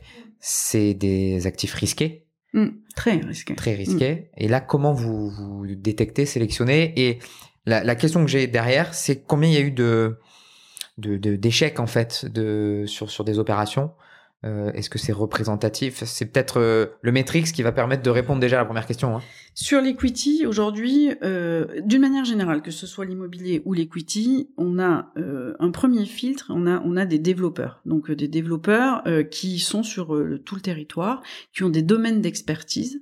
Euh, C'est-à-dire qu'en fait, euh, ils sont chez, chez nous, les développeurs, ils sont pas euh, multi-casquettes, multi-secteurs, multi, euh, voilà, ils sont euh, vraiment dans des domaines d'expertise. On a les énergies marines, la, la biomasse, la méthanisation, l'éolien, la, la, le photovoltaïque, etc. Donc ça, c'est sur la partie notamment transition. Ensuite, sur la biotech et la medtech, on se fait accompagner par des incubateurs dédiés et des experts sur les sur les projets, mais on a quand même aussi un certain nombre d'expériences. Et sur l'immobilier, on a vraiment des immobiliers, des gens qui ont le pro, un profil eux-mêmes euh, avec un- une expérience très forte en immobilier. Et ça, c'est notre premier filtre, c'est-à-dire il est vraiment sur le terrain. On est une plateforme digitalisée mais on ne traite quasiment aucun dossier par mail. C'est-à-dire, en fait, si, on fait les due deals, on traite par mail, etc.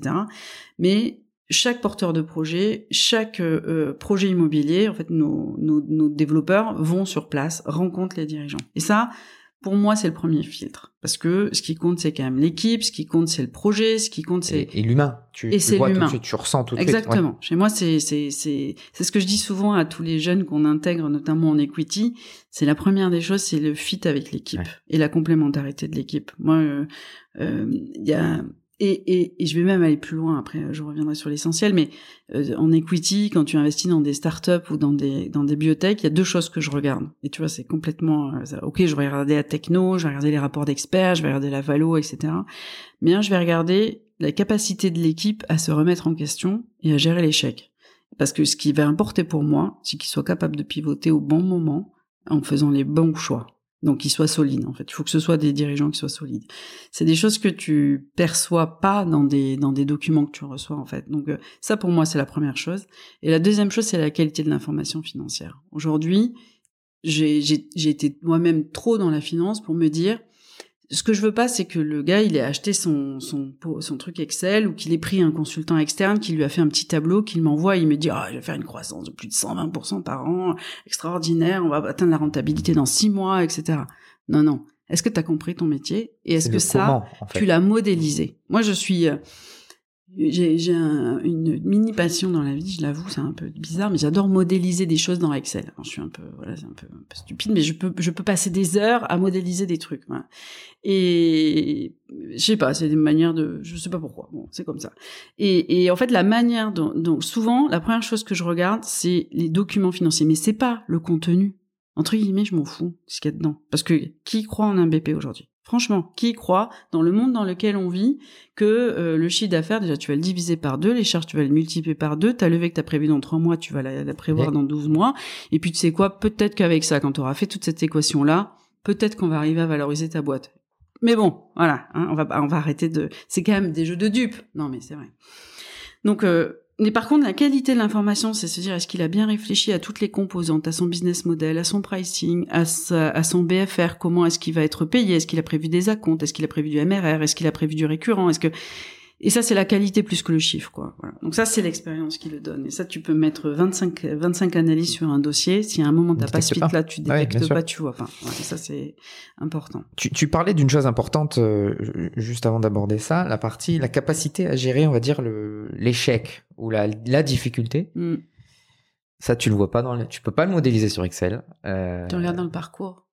Et, comment toi, comment toi tu le détectes? T'as ton petit secret euh, Est-ce qu'il y a une part d'instinct aussi euh, bah, oui, j'ai une forme d'instinct, j'ai une forme d'hypersensibilité quand je regarde, quand je regarde euh, tout ça. Et en fait, c'est des choses qui ne sont pas, tu, tu, le, tu le vois pas, tu le sens. En fait, tu l'intuites, tu l'intuites. C'est ce que je dis souvent. Je dis quand on recrute des personnes en equity, je veux des gens qui ont de l'intuition, pas des artistes, hein, mais de l'intuition.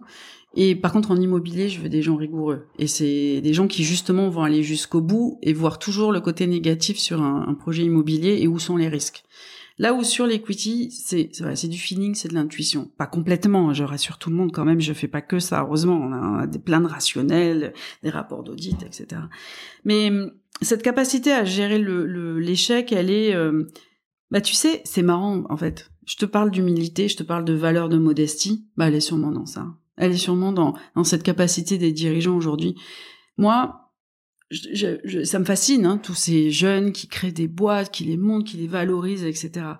Mais moi, j'aime bien, euh, et, je pense que les projets qu'on finance chez WeSeed, euh, alors c'est à la fois une bonne chose et c'est à la fois pas une bonne chose, mais ils, ils reflètent en fait cette cette volonté d'expertise très technique, d'aller au fond des choses, de voir l'innovation. On n'a peut-être pas que des licornes, mais par contre, on a des boîtes sur lesquelles si ça marche, ça va bien marcher, ça va faire des belles boîtes, ça va vraiment, il y a du sens. Et, derrière, il y a des choses qui sont solides, quoi. On n'est pas que sur des decks que les gens viennent te vendre à 10 ou 15 millions d'euros. En fait, moi, j'ai pas envie de vendre ça. ça m'intéresse pas. PowerPoint, comme on dit. Non, c'est pas des boîtes PowerPoint. Et ça m'intéresse pas, en fait. Mais peut-être que, peut-être que ça fait rêver, peut-être qu'aujourd'hui, il y a une tendance de fond sur l'equity à aller sur ce genre de boîte. Et tant mieux. Il faut de tout pour faire un monde. Il faut de, il faut tout type d'investisseur qui est, euh, très bien. Mais nous, on est aujourd'hui sur des projets que j'estime sérieux, quoi. Voilà. Et, et je, je, et on restera dans cet ADN Shawicide. J'ai pas envie demain de, euh, de, de changer ça. Euh, et donc cette capacité de voir des dirigeants, souvent, euh, ce sont des gens qui viennent, qui ont des formations, qui ont une expérience, qui ont les pieds sur terre. C'est, c'est assez, voilà. Peut-être que, bah, tu sais, une boîte à un moment, elle finit par te, par refléter ce que tu es. Et si j'ai réussi à impulser au moins ça avec les développeurs que j'ai autour de moi, bah c'est ça en fait. Voilà, on va être dans le bon sens. Et sur la partie investisseur, comment vous comment vous les sélectionnez? Alors, ils s'inscrivent d'eux-mêmes. Ouais. Euh, eux, pour le coup, ils sont essentiellement digitaux. Euh, on a à peu près euh, une 30, 30 000 investisseurs qu'on a acquis. On a 200 000 inscrits sur la plateforme, et on a surtout euh, 30 000 personnes qui investissent de manière récurrente Récurrente, sur des tickets moyens à peu près de 1000 euros et qui ont des portefeuilles d'environ 15 000 euros. Il y a évidemment des écarts types importants en fonction euh, de l'âge, de la, euh, de la, des hommes, les femmes, etc. Donc après, on pourrait entrer beaucoup plus dans le détail, mais grosso modo, aujourd'hui, ce sont des investisseurs euh, en moyenne. Si je devais faire un persona, c'est à peu près euh, 45-50 ans, voire même peut-être un petit peu plus 50 ans, euh, qui euh, en fait viennent chercher une aventure entrepreneuriale. Alors dans l'immobilier, c'est peut-être un peu différent, mais en tout cas dans, sur la partie equity, euh, viennent chercher de- une aventure entrepreneuriale parce qu'en fait quand vous investissez en tant qu'actionnaire donc dans une entreprise chez Wicid, vous pouvez euh, vous avez accès à des à des des reporting tous les trois mois. Vous pouvez si vous le souhaitez devenir membre du du, du board du strategic board en fait en devenant président de la du SPV. Euh, en fait, on a vraiment euh, on a vraiment tout type d'investisseurs, on a des belles histoires en fait. On a aussi des gens qui ont envie d'accompagner, parce que quand vous avez mis un ticket dans une entreprise, quand vous avez investi dans une entreprise, bah derrière vous allez lui ouvrir des portes. Donc on a des réseaux qui s'ouvrent, on a des dirigeants qui sont accompagnés. Et si c'est peut-être l'argument principal dans les dirigeants qui nous approchent pour se faire accompagner, c'est surtout de leur dire vous allez créer autour de vous une communauté. Et la première chose, la première difficulté pour moi d'un dirigeant qui monte une entreprise, même s'il a une équipe qui est solide, c'est la solitude. Et cette solitude, aujourd'hui, le crowdfunding permet, sans que je fasse des promesses euh, à l'emporte-pièce, mais permet malgré tout, même si c'est aussi difficile parce que c'est une mise à nu, on est obligé d'expliquer sa stratégie, on explique où est-ce qu'on en est, où est-ce qu'on va, pourquoi, etc. Mais aussi, vous allez avoir autour de vous une communauté qui se forge. Et c'est ça l'avantage du crowdfunding. Et qui est capable de s'impliquer. à- Et qui est capable de s'impliquer. C'est pas juste euh, je mets un ticket, j'attends. euh, Non, ça. on a des belles histoires derrière. Il y a des belles Je histoires. vais à un salon à Singapour, tiens, j'ai appelé le dirigeant, je vais lui ouvrir la porte. C'est ça, c'est ça aujourd'hui. C'est tiens, j'ai un fournisseur là que je connais, je pourrais les mettre en relation. Et en fait, toutes ces histoires, elles se passent euh, en dehors de la plateforme. Elles se passent dans, dans l'histoire ensuite de l'entreprise. Voilà. Et souvent, on a même des des dirigeants qui, euh, même si on n'est pas forcément suiveur, après on n'est pas, on va on va accompagner en seed ou en amorçage. Et après, c'est vrai que souvent on se retrouve en série A, série B, on essaye d'accompagner, mais on n'a pas la force de frappe d'un fonds, on n'a pas la force de frappe d'un institut ou d'un- ou d'une BPI, etc. Mais par contre, on a souvent des, des, des actionnaires qui viennent nous dire, là, je sais que l'entreprise est en train de passer un trou d'air, c'est momentané, parce qu'en fait, ils sont en cours de levée de fonds, c'est qu'il va y avoir un bridge, etc. Ben, on aimerait bien les accompagner. Et dans ces cas-là, on fait ce qu'on appelle des opérations privées, euh, et ou des opérations dans lesquelles ben, on, on leur permet, en fait, euh, parce que c'est aussi ça, être un actionnaire, c'est les bons et les mauvais moments, c'est comme un mariage. Exactement, d'accord. Parce que c'est vrai que c'est pas quelque chose qu'on peut percevoir euh, dans le crowdfunding. En fait, Euh, il y a cette, enfin moi j'ai cette image en tout cas où bah, j'ai envie de me faire plaisir. euh, je sais pas, je mets 1000 balles, j'ai envie de me faire plaisir et j'attends de voir. Voilà, là il y a une réelle implication. Enfin, il peut y avoir Mais une en tout cas, il en peut tout y cas, avoir vous- il y a cette ouverture. Exactement. Et, et je te titille un peu, peut-être que je suis à côté de la plaque, mais par rapport à un Kiss Kiss Bang Bang ou d'autres, c'est quoi la différence euh, Pourquoi aller chez WeSeed euh, Alors, hormis la partie immobilière, hein, je parle Oui, vraiment oui. equity sur les startups. Euh, Bon après, je, moi j'ai pas de j'ai pas de concurrents, je n'ai que des que un écosystème qui me qui me challenge. Ouais, Voilà. Mais je, je suis un peu bisounours hein, quand je rencontre les dirigeants des autres plateformes. J'imagine qu'ils me regardent un peu bizarrement, mais moi, euh, j'estime que j'ai pas de concurrents. J'estime qu'on est trop petit pour pouvoir se dire concurrent en fait. Donc, euh, à un moment, quand on sera des mouse costauds, ouais, ok. Là, pour l'instant, dans le monde du financement, que ce soit des entreprises ou même de l'immobilier, on va rester humble hein, parce qu'on est, c'est, c'est très beau, c'est magnifique, 2 milliards 6, on est très fort, etc. Mais on reste quand même un tout petit, tout petit, des tout petits acteurs. Voilà. Donc on, on, on- on doit, euh, et, et je pense que c'est, en grandissant tous ensemble et en mettant aussi en place des bonnes pratiques, parce que quand, quand il y a, s'il y en a un qui flanche, on va tous flancher derrière. Hein Donc euh, pour moi, on se serre les coudes et on avance. C'est aussi pour ça que j'ai pris la, la vice-présidence de, de FPF, parce que c'est quelque chose qui, qui est important pour moi que de se dire, euh, et les gars, on est tous dans la même barque. FPF FPF, c'est euh, financement participatif participatif France. Donc c'est euh, l'association professionnelle en fait euh, qui gère toutes les plateformes de crowdfunding. Il y a à peu près 200 200 plateformes à peu près qui sont adhérentes. Et donc j'en suis là, j'ai le grand honneur avec Damien Guermont-Pré qui est le président de Lemonway euh, d'en assurer la vice-présidence avec Florence de Maupeou qui en est secrétaire générale aussi. Donc on accompagne les plateformes. Aujourd'hui on a des enjeux réglementaires, etc. Mais surtout pour moi, ce qui est important, c'est de se dire, on est tous dans le même bateau et, et, et entre guillemets, il faut pas qu'il y en ait un qui dérape, quoi. Voilà. Donc, euh, donc voilà. C'est un peu, je, suis un peu relou sur ça, mais c'est voilà. Euh, et donc du coup, voilà, je me suis perdue. je sais plus. Non, non, mais en plus, en fait, c'est moi qui t'ai perdu avec toutes mes questions enchaînées. Euh, je voulais revenir juste sur une en termes de d'échecs sur les projets. Ouais. Ça représente. Est-ce que tu arrives à le quantifier aujourd'hui? Parce que je te coupe juste sur le site parce qu'on voit les projets en études, en cours de financement, financés oui. et remboursés. Eh ben oui, c'est des quatre étapes. Donc Voilà. on a euh, environ une. euh, Alors on a financé. Je vais, je vais le faire vraiment en grande masse, hein, d'accord? On a à peu près financé 200 euh, startups. Je parle uniquement de la partie action et equity euh, OC. Euh, 200 startups. On en a à peu près 20 qui ont euh, qui ont qui ont craché en fait, qui sont qui sont en faillite pour euh, chacune des raisons euh, qu'on explique euh, euh, normalement quand on communique évidemment aux actionnaires. Soit elles n'ont pas trouvé leur marché, soit à un moment elles se sont retrouvées face à un mur de financement, soit ben ça arrive aussi. L'équipe c'est euh, c'est euh, c'est comment ça s'appelle Disloqués c'est ou- disloqué, bah ça arrive en fait, hein, comme partout. On essaye de les accompagner. Ce qui est sûr, c'est que euh, on a souvent des investisseurs qui, quand euh, quand on a comme ça des sociétés qui sont en cessation de paiement ou en liquidation, euh, nous le reprochent. Je- J'entends les reproches et je prends la responsabilité de tout, mais à un moment, en fait, nous, notre job, c'est d'être un tiers de confiance au moment où le dirigeant ou l'entreprise vient lever des fonds. Nous, on va faire tout ce qui est dans notre possible pour euh, garantir qu'il y a un marché, il y a une traction, euh, les dirigeants sont fiables, euh, ils vont pas partir aux Bahamas avec euh, l'argent qui va être collecté. Euh, ils ont une stratégie, ils ont, ils vont suivre tout ce qu'ils font de manière et piloter leur activité, etc. Après, à un moment, on n'est pas, on- n'est pas dans dans l'entreprise. Non, Et et, ni fait, magicien. Vous n'êtes pas magicien. non on, et plus. on n'est pas magicien. Euh, idem dans les projets immobiliers d'ailleurs. Par contre, ce que je suis sûre, c'est qu'à l'instant T, quand j'ai proposé le projet, euh, tout était cohérent, tout avait été checké. On n'a pas, euh, on a, on a des, des, des, des procédures qui sont très claires, des, pro, des, des process de validation, d'engagement qui sont très clairs.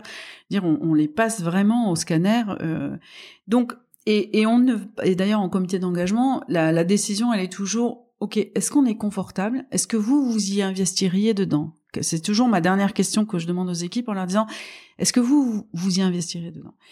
Et, si la réponse est non, c'est qu'on le soumet pas, parce qu'on a tous cette responsabilité vis-à-vis des, in- des, des investisseurs particuliers. Et, c'est vrai que quand une entreprise ben euh, euh, faillit, hein, à un moment où, où, ben malheureusement est en cessation de paiement, et ben euh, c'est juste la vraie vie d'une entreprise et c'est le risque de l'equity. Ce qui est compliqué avec des investisseurs particuliers parce qu'ils le comprennent pas toujours. Parce qu'ils s'attendent peut-être à un capital euh, garanti, euh, sauf que c'est pas le cas. Bah oui, voilà, on que n'est pas sur des placements et que financiers. pour le coup, euh, on, on, on l'écrit en gros, en gras, en rouge, ça clignote et vraiment c'est écrit partout. Donc euh, et surtout, moi je, je, je considère qu'il faut diversifier. Je sais, je suis un peu, je suis un peu lourde sur ça, mais un bon portefeuille, c'est un portefeuille diversifié. C'est un portefeuille. Et c'est en ça que tout à l'heure on disait oui, mais est-ce que vous êtes un peu comme des comme des fonds, etc. Non, on n'est pas comme un fonds, mais quand vous analysez votre portefeuille, regardez le au global. Regardez pas la une ligne en fait. Si vous avez bien diversifié, si vous avez investi de manière récurrente euh, et que et que vous avez pris des, des que vous avez fait des choix euh, par rapport aux convictions que vous avez ou dans la et que vous avez euh, compris ce dans quoi vous investissez, vous aurez pas de surprise parce qu'en fait vous prenez des risques et, ce qu'il faut regarder c'est une rentabilité globale de votre portefeuille. Et ça c'est pas simple à expliquer aujourd'hui. Euh, donc voilà donc comment je me souviens plus. Non, c'était la partie, le, le taux de- d'échec, on va dire. Donc, c'est à peu près 10%.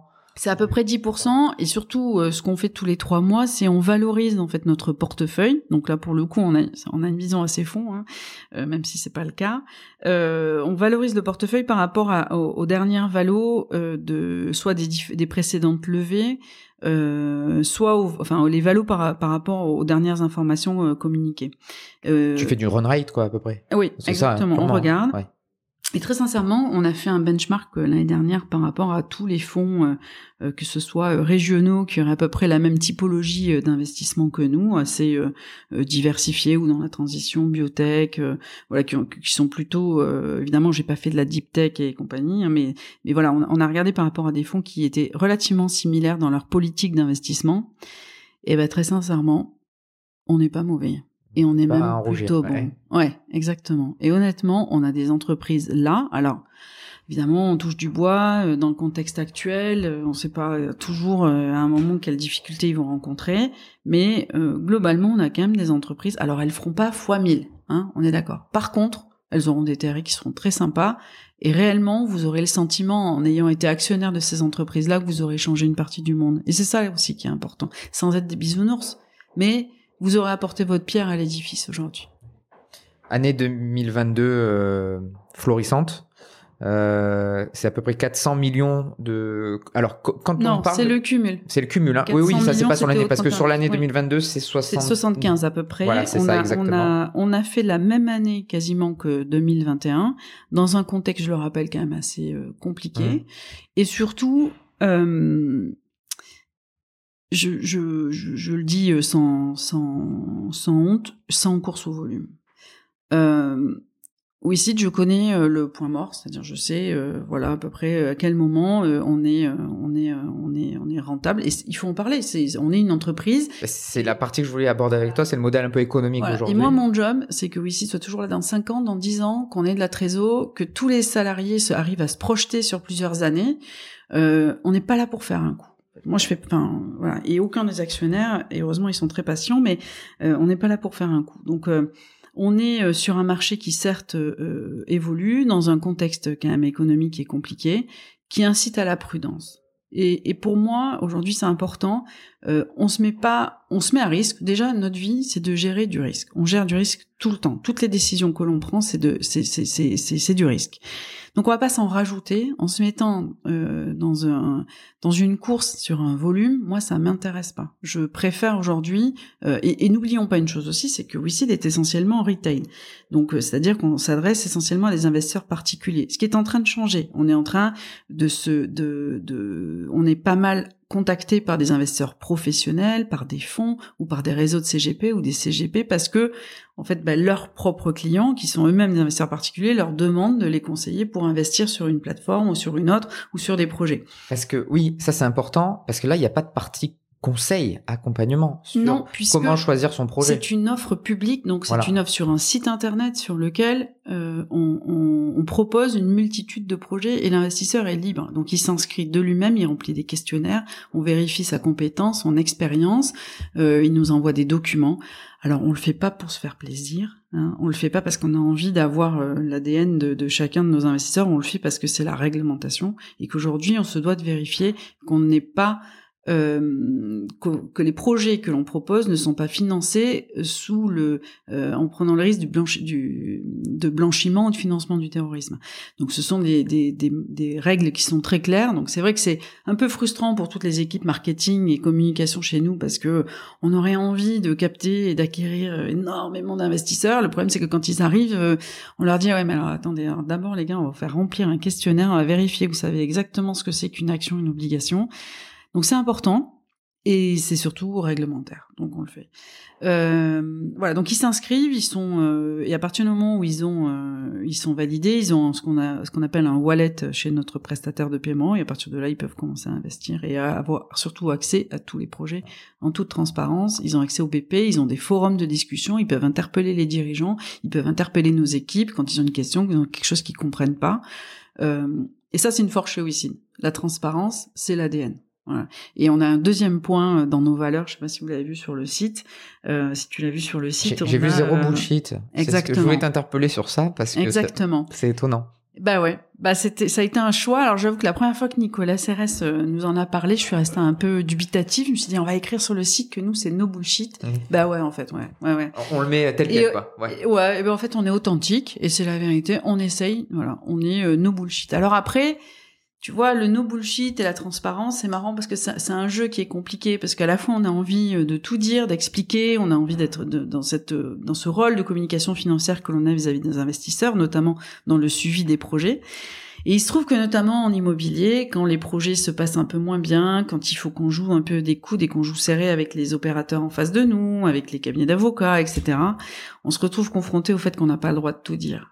Mais parce qu'on n'a pas le droit de tout dire, parce que la justice est telle qu'aujourd'hui, si vous dites, et puis nous, on ne dit pas à trois personnes, tu vois, dans une pièce. Nous, on le dit, on envoie un mail à 1500 personnes qui sont au courant. Donc, autant te dire que... Une fuite d'infos, une déperdition d'infos. Ouais, t'as une déperdition d'infos. Quand la boîte, elle est en conciliation ou qu'elle s'est mise euh, sous protection du tribunal, eh ben, en fait, c'est juste la loi. Tu n'as pas le droit de le dire. Donc, c'est pas que... Et du coup, des fois, tu, tu te prends des remarques des investisseurs qui te disent... Euh, ah ouais, mais vous êtes pas transparent, vous suivez pas. Mais non, en fait, on peut pas te le dire, mais en fait, on n'a pas le droit de te le dire. C'est juste ça le problème. Voilà. Et c'est compliqué du coup quand tu gères du retail, d'être tout le temps dans la pédagogie, d'en dire un peu, euh, mais on n'a pas le droit de tout dire.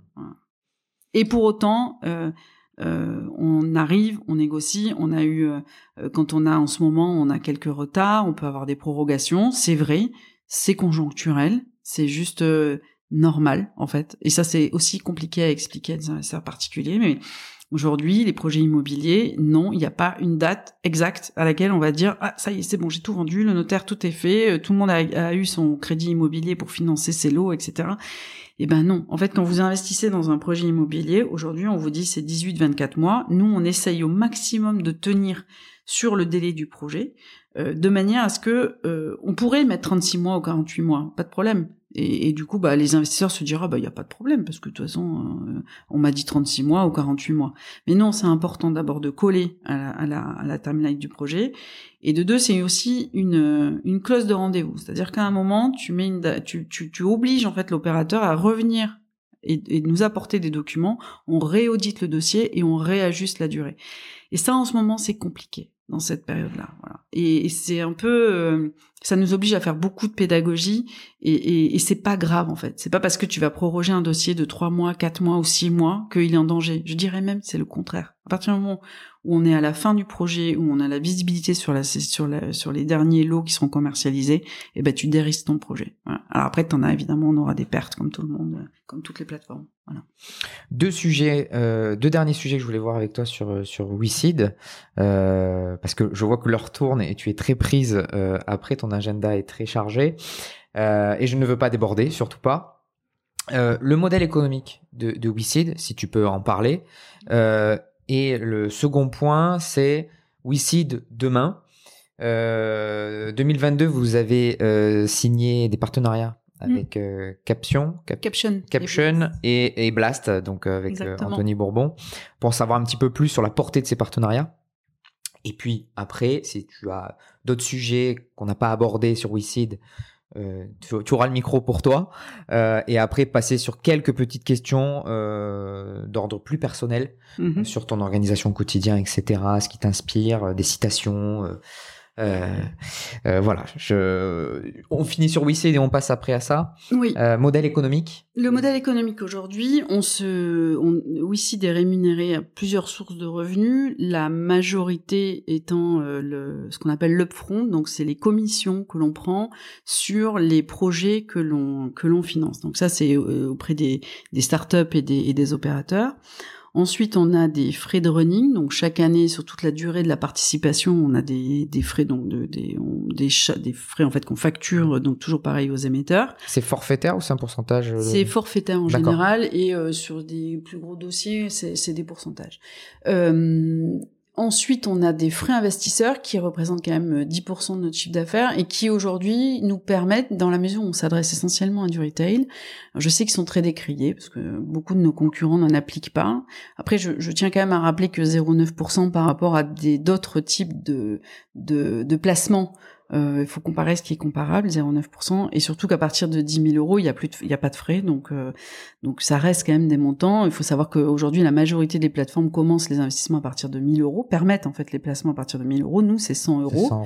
Et quand vous traitez euh, 30 000 personnes en fait qui qui mettent des tickets euh, à 100 euros, bah ça nécessite des gens derrière. Et pour pouvoir avoir des réponses, pour pouvoir avoir des reporting, euh, on a plus de 400 reporting rien que sur l'immobilier tous les trimestres.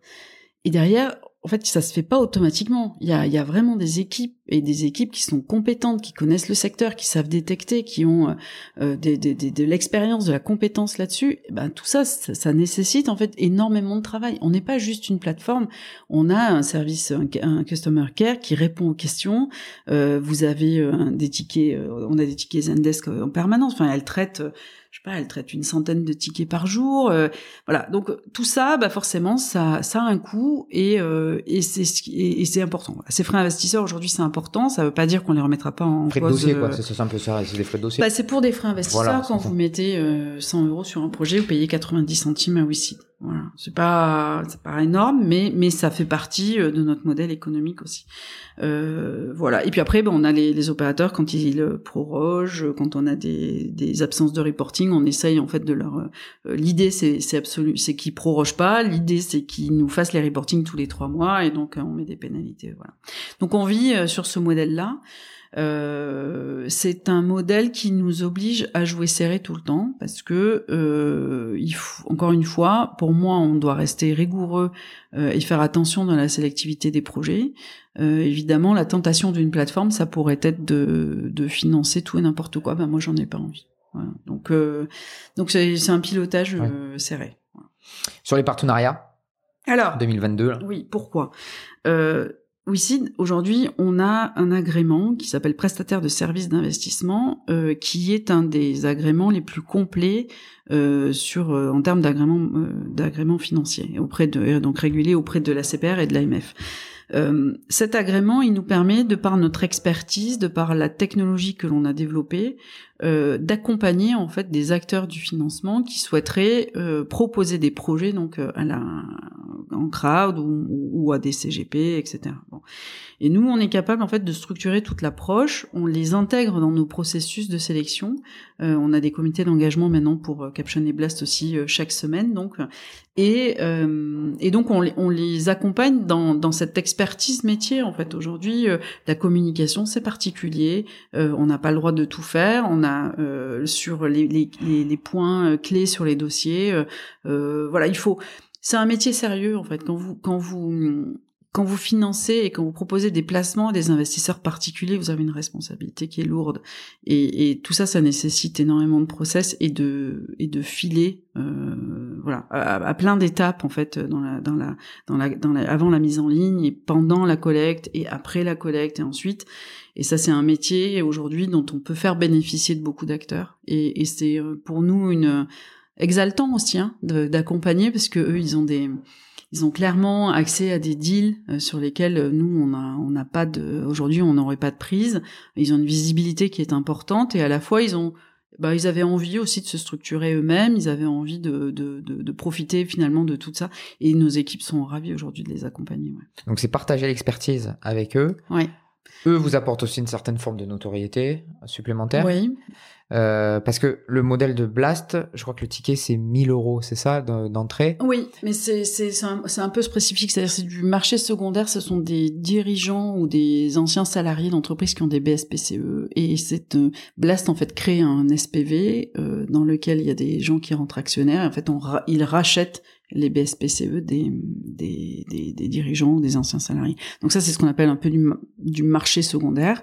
Et après, ils font aussi pas mal de marchés primaires maintenant, de plus en plus. Euh, et puis par contre, euh, Anthony Bourbon et Blast, c'est essentiellement du marché primaire et, euh, et c'est plus diversifié. C'est euh, c'est des boîtes avec une forte traction de marché, une forte visibilité. Et, et c'est très intéressant pour nous tous de, de travailler sur ces sujets-là parce que c'est L'objectif, c'est derrière quand même que toutes ces entreprises, elles se développent, ça crée de l'emploi.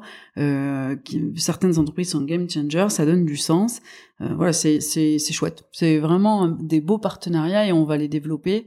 Et après, on est euh, cet agrément, alors on va aller chercher évidemment le, ce qu'on appelle le PSFP, parce que le, le, crowdfunding évolue en 2023, il y a une date fatidique qui est le, le, 10 novembre ou le 11 novembre 2023, il y a une réglementation européenne qui s'impose en France, qui euh, transforme les anciens statuts qui nous autorisaient à faire du placement participatif, du euh, financement participatif, et donc on est tous obligés d'adopter le, PSFP, euh, et, euh, et, donc WICIT fait le choix de conserver les deux agréments de manière à avoir vraiment une palette de services d'investissement qui soit la plus complète possible. Et on va vraiment capitaliser sur tout ce qu'on a appris depuis 15 ans, euh, et non seulement le mettre au service des porteurs de projets et de nos investisseurs, mais aussi des acteurs du financement qui aujourd'hui euh, ont besoin de, de, de, notre outil tech, de notre expertise métier, et, et pas tellement de notre agrément, parce que derrière un agrément, c'est des process et c'est de l'expertise en fait. Avant de passer sur des questions euh, d'ordre un peu plus personnel, euh, on a fait un très grand tour. Euh, est-ce qu'il y a quelque chose qu'on aurait oublié d'aborder ou un sujet qui te tient à cœur euh, dans toute euh, ta partie de, cette partie de carrière là que tu as pu que tu as pu mener euh, est-ce qu'il y a quelque chose qui, qui de te oui Wicid ou sur ta, ta, ta, ta, carrière un sujet qu'on n'a pas abordé mais qui te tient à cœur ça peut être sur n'importe quelle thématique non, je, je, je le répète et je crois qu'en effet il y a, y comme un fil. Hein, c'est le, le c'est que derrière euh, chaque entreprise, il y a des hommes et des femmes, euh, et que euh, aujourd'hui, j'ai beaucoup de chance. Tu vois, quand j'ai évolué en audit, euh, j'étais dans un univers avec des gens qui euh, qui avaient quand même, on avait tous un peu le même profil, on avait tous envie, on avait voilà. Et, et, et, le monde de l'entreprise et chez WeSeed, c'est cette complémentarité, cette pluridiscipline, enfin ces profils en fait pluridisciplinaires qui font la richesse de WeSeed. Et vraiment euh, on est, je suis dans une entreprise dans laquelle euh, il y a vraiment du sens. Elles ont, euh, tous ces, toutes ces, tous ces collaborateurs, toutes ces équipes en fait, elles sont animées vraiment d'une flamme. Et ça, c'est quelque chose que j'ai vraiment ressenti et qu'il faut voilà continuer à poursuivre. Je pense qu'on est un acteur euh, important et moi je vois euh, toutes les potentialités de WeSeed euh, tous les jours. c'est c'est absolument, on est dans un monde qui est absolument fabuleux et, et, et voilà. Et donc ça c'est important pour moi aujourd'hui de dire euh, WeSeed a été pionnier. demain on va aussi travailler sur le marché secondaire. On est en train de travailler sur tout ce qui est blockchain. On a recruté ce qu'il toutes les personnes qu'il fallait. On a on travaille bah, sur notre propre marché secondaire à nous et sur l'ouverture donc euh, de la tokenisation, etc. Mais on va le faire sérieusement.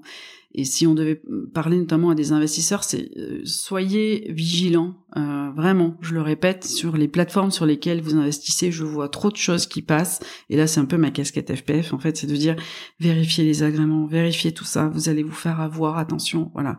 Faites les choses sérieusement avec des acteurs qui sont reconnus euh, et qui sont quand même des trucs lions de service parce qu'en fait aussi on a toujours été je pense hein, en tout cas dans l'ADN des et dans le dans la, la, vision en fait des fondateurs un peu les trucs lions de ce d'un monde traditionnel et du sens de l'histoire. On a été souvent on avait des capteurs assez forts. Ces capteurs on les a maintenant sur d'autres sujets. On y va. Euh, voilà. Soyez vigilants sur ça. Ouais. Ça c'est important. Et c'est quelque chose qui me tient à cœur aujourd'hui vraiment. Sur les questions un peu plus personnelles euh deux trois hein, on va être rapide parce que tu as déjà abordé certains sujets lors de notre pendant cet échange euh, comment tu, tu organises ton, ton quotidien aujourd'hui entre tes déplacements entre Toulouse Paris? Euh, j'imagine que tu te déplaces aussi pour voir certaines boîtes mm. euh... ma vie est une PME voilà. Alors, c'est, un peu ce que j'avais en tête. Je, tu l'organises comme une PME. Euh, mais comment ça se passe? Ouais, c'est ça le, ton petit secret aujourd'hui. Mon euh, secret, c'est j'anticipe tout le temps. Je m'organise, j'organise tout tout le temps. C'est-à-dire que je je me projette tout le temps. Euh, je cadre tout au maximum. C'est-à-dire que j'ai des j'ai des rituels. Je sais pas comment on appelle ça. Routine. Ouais, j'ai des routines en fait. Alors c'est pas ma crème de jour ni mon anti-ride, mais par contre je ne me couche jamais sans faire la liste de ce que j'ai à faire le lendemain. Je ne commence jamais une semaine sans avoir structuré ma semaine. Euh, je je travaille un peu tous les jours. Alors je sais, c'est pas bien, euh, pendant les vacances, il faut pas travailler, il faut débrancher. Franchement, euh, je comprends et je comprends tous ceux qui fonctionnent comme ça, tant mieux. Moi, c'est pas mon mode de fonctionnement et en fait, je demande la même tolérance à mon égard que celle que je donne aux autres. Voilà. Moi, j'ai je je fais un peu de tout tous les jours.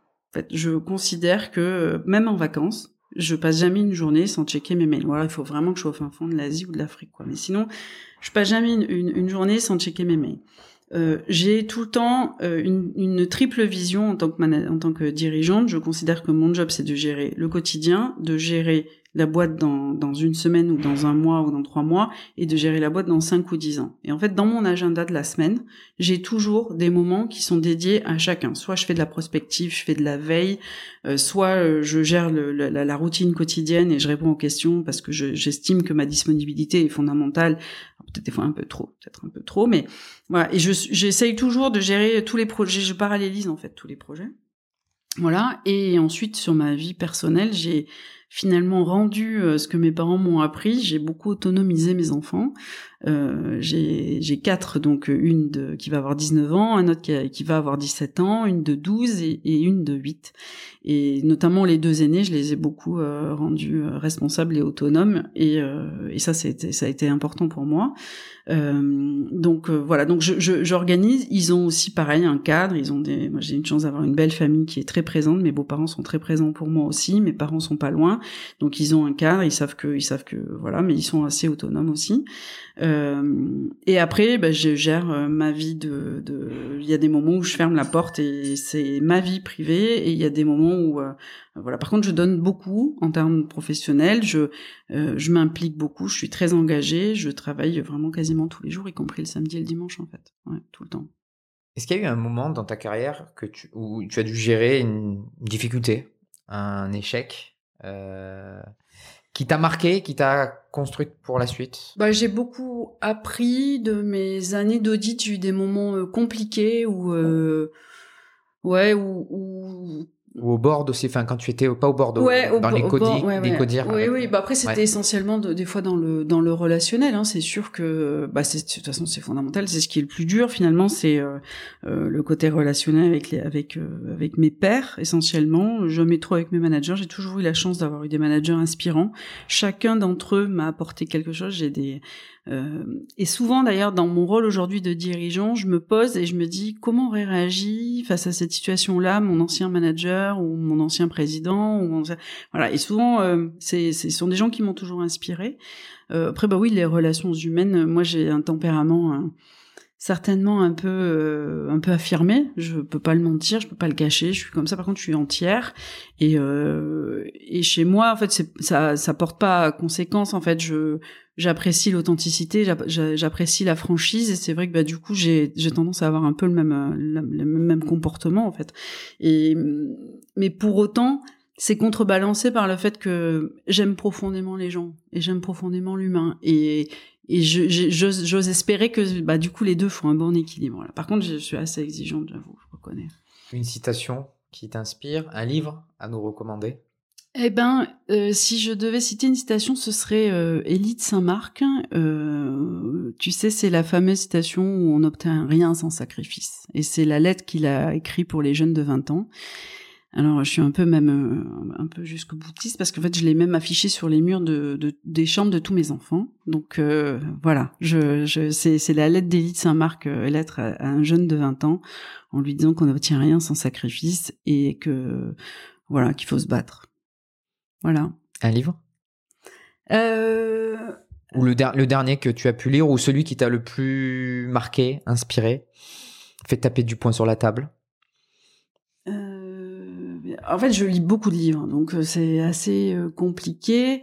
Si je devais pour me distraire, ce serait évidemment l'anomalie euh, qui a été le prix Goncourt depuis deux ans qui m'avait bien marqué. Après, moi, je lis beaucoup d'autobiographies, beaucoup de, livres. Je suis pas très développement personnel, c'est pas vraiment mon truc. En fait, je j'ai pas trop envie de perdre mon temps, mais mais voilà, oui, je j'ai bien aimé. Euh, j'aime j'aime tous les Philippe Labro d'une manière générale, et je suis euh, je, les, je, les, je les pousse beaucoup euh, auprès de, auprès de, de mes enfants, euh, que ce soit l'étudiant étranger. Mes enfants partent l'été prochain aux États-Unis apprendre l'anglais de manière intensive, donc voilà, je leur, ai, je leur ai poussé l'étudiant étranger de Philippe Labro. Et puis il y a eu des moments où justement aujourd'hui dans cette perte de sens, dans le dans mon management, j'ai eu aussi besoin de comprendre euh, certains mécanismes où euh, de, gens qui un, un, jour se réveillent et non plus le, la force d'avancer. Et ça, j'ai eu quelques exemples dans mon parcours, dans, que ce soit amical ou que ce soit professionnel, en fait, de gens qui un jour se sont réveillés en se disant j'ai plus la flamme. Et j'ai trouvé que le livre de, Philippe Labro, Tomber cette fois et se relever huit, je crois que je crois que ça mmh. s'appelle comme ça, euh, est un excellent témoignage, plein d'espoir aussi. Et, euh, et aujourd'hui, dans ces temps un peu perturbés où on recherche du sens, où des fois on comprend pas exactement où on va, et eh ben pour moi c'est euh, voilà c'est un excellent témoignage de, de quelqu'un qui nous donne la force justement de montrer que derrière le, le, côté sombre, il y a toujours une lueur quoi. Voilà. Merci beaucoup Mathilde. Avec plaisir. Merci à toi. Si vous en êtes là, c'est que vous avez écouté cet épisode jusqu'au bout. Merci de le partager et de faire découvrir le podcast Destination Croissance à votre entourage et de mettre une note 5 étoiles ainsi qu'un commentaire sympa sur les réseaux et plateformes. Si vous souhaitez me faire partager vos impressions ou remarques, n'hésitez pas à m'écrire sur Michael, M-I-C-H-A-E-L, at destination-du-6 croissance.fr. Merci pour votre soutien. L'aventure continue. À très bientôt.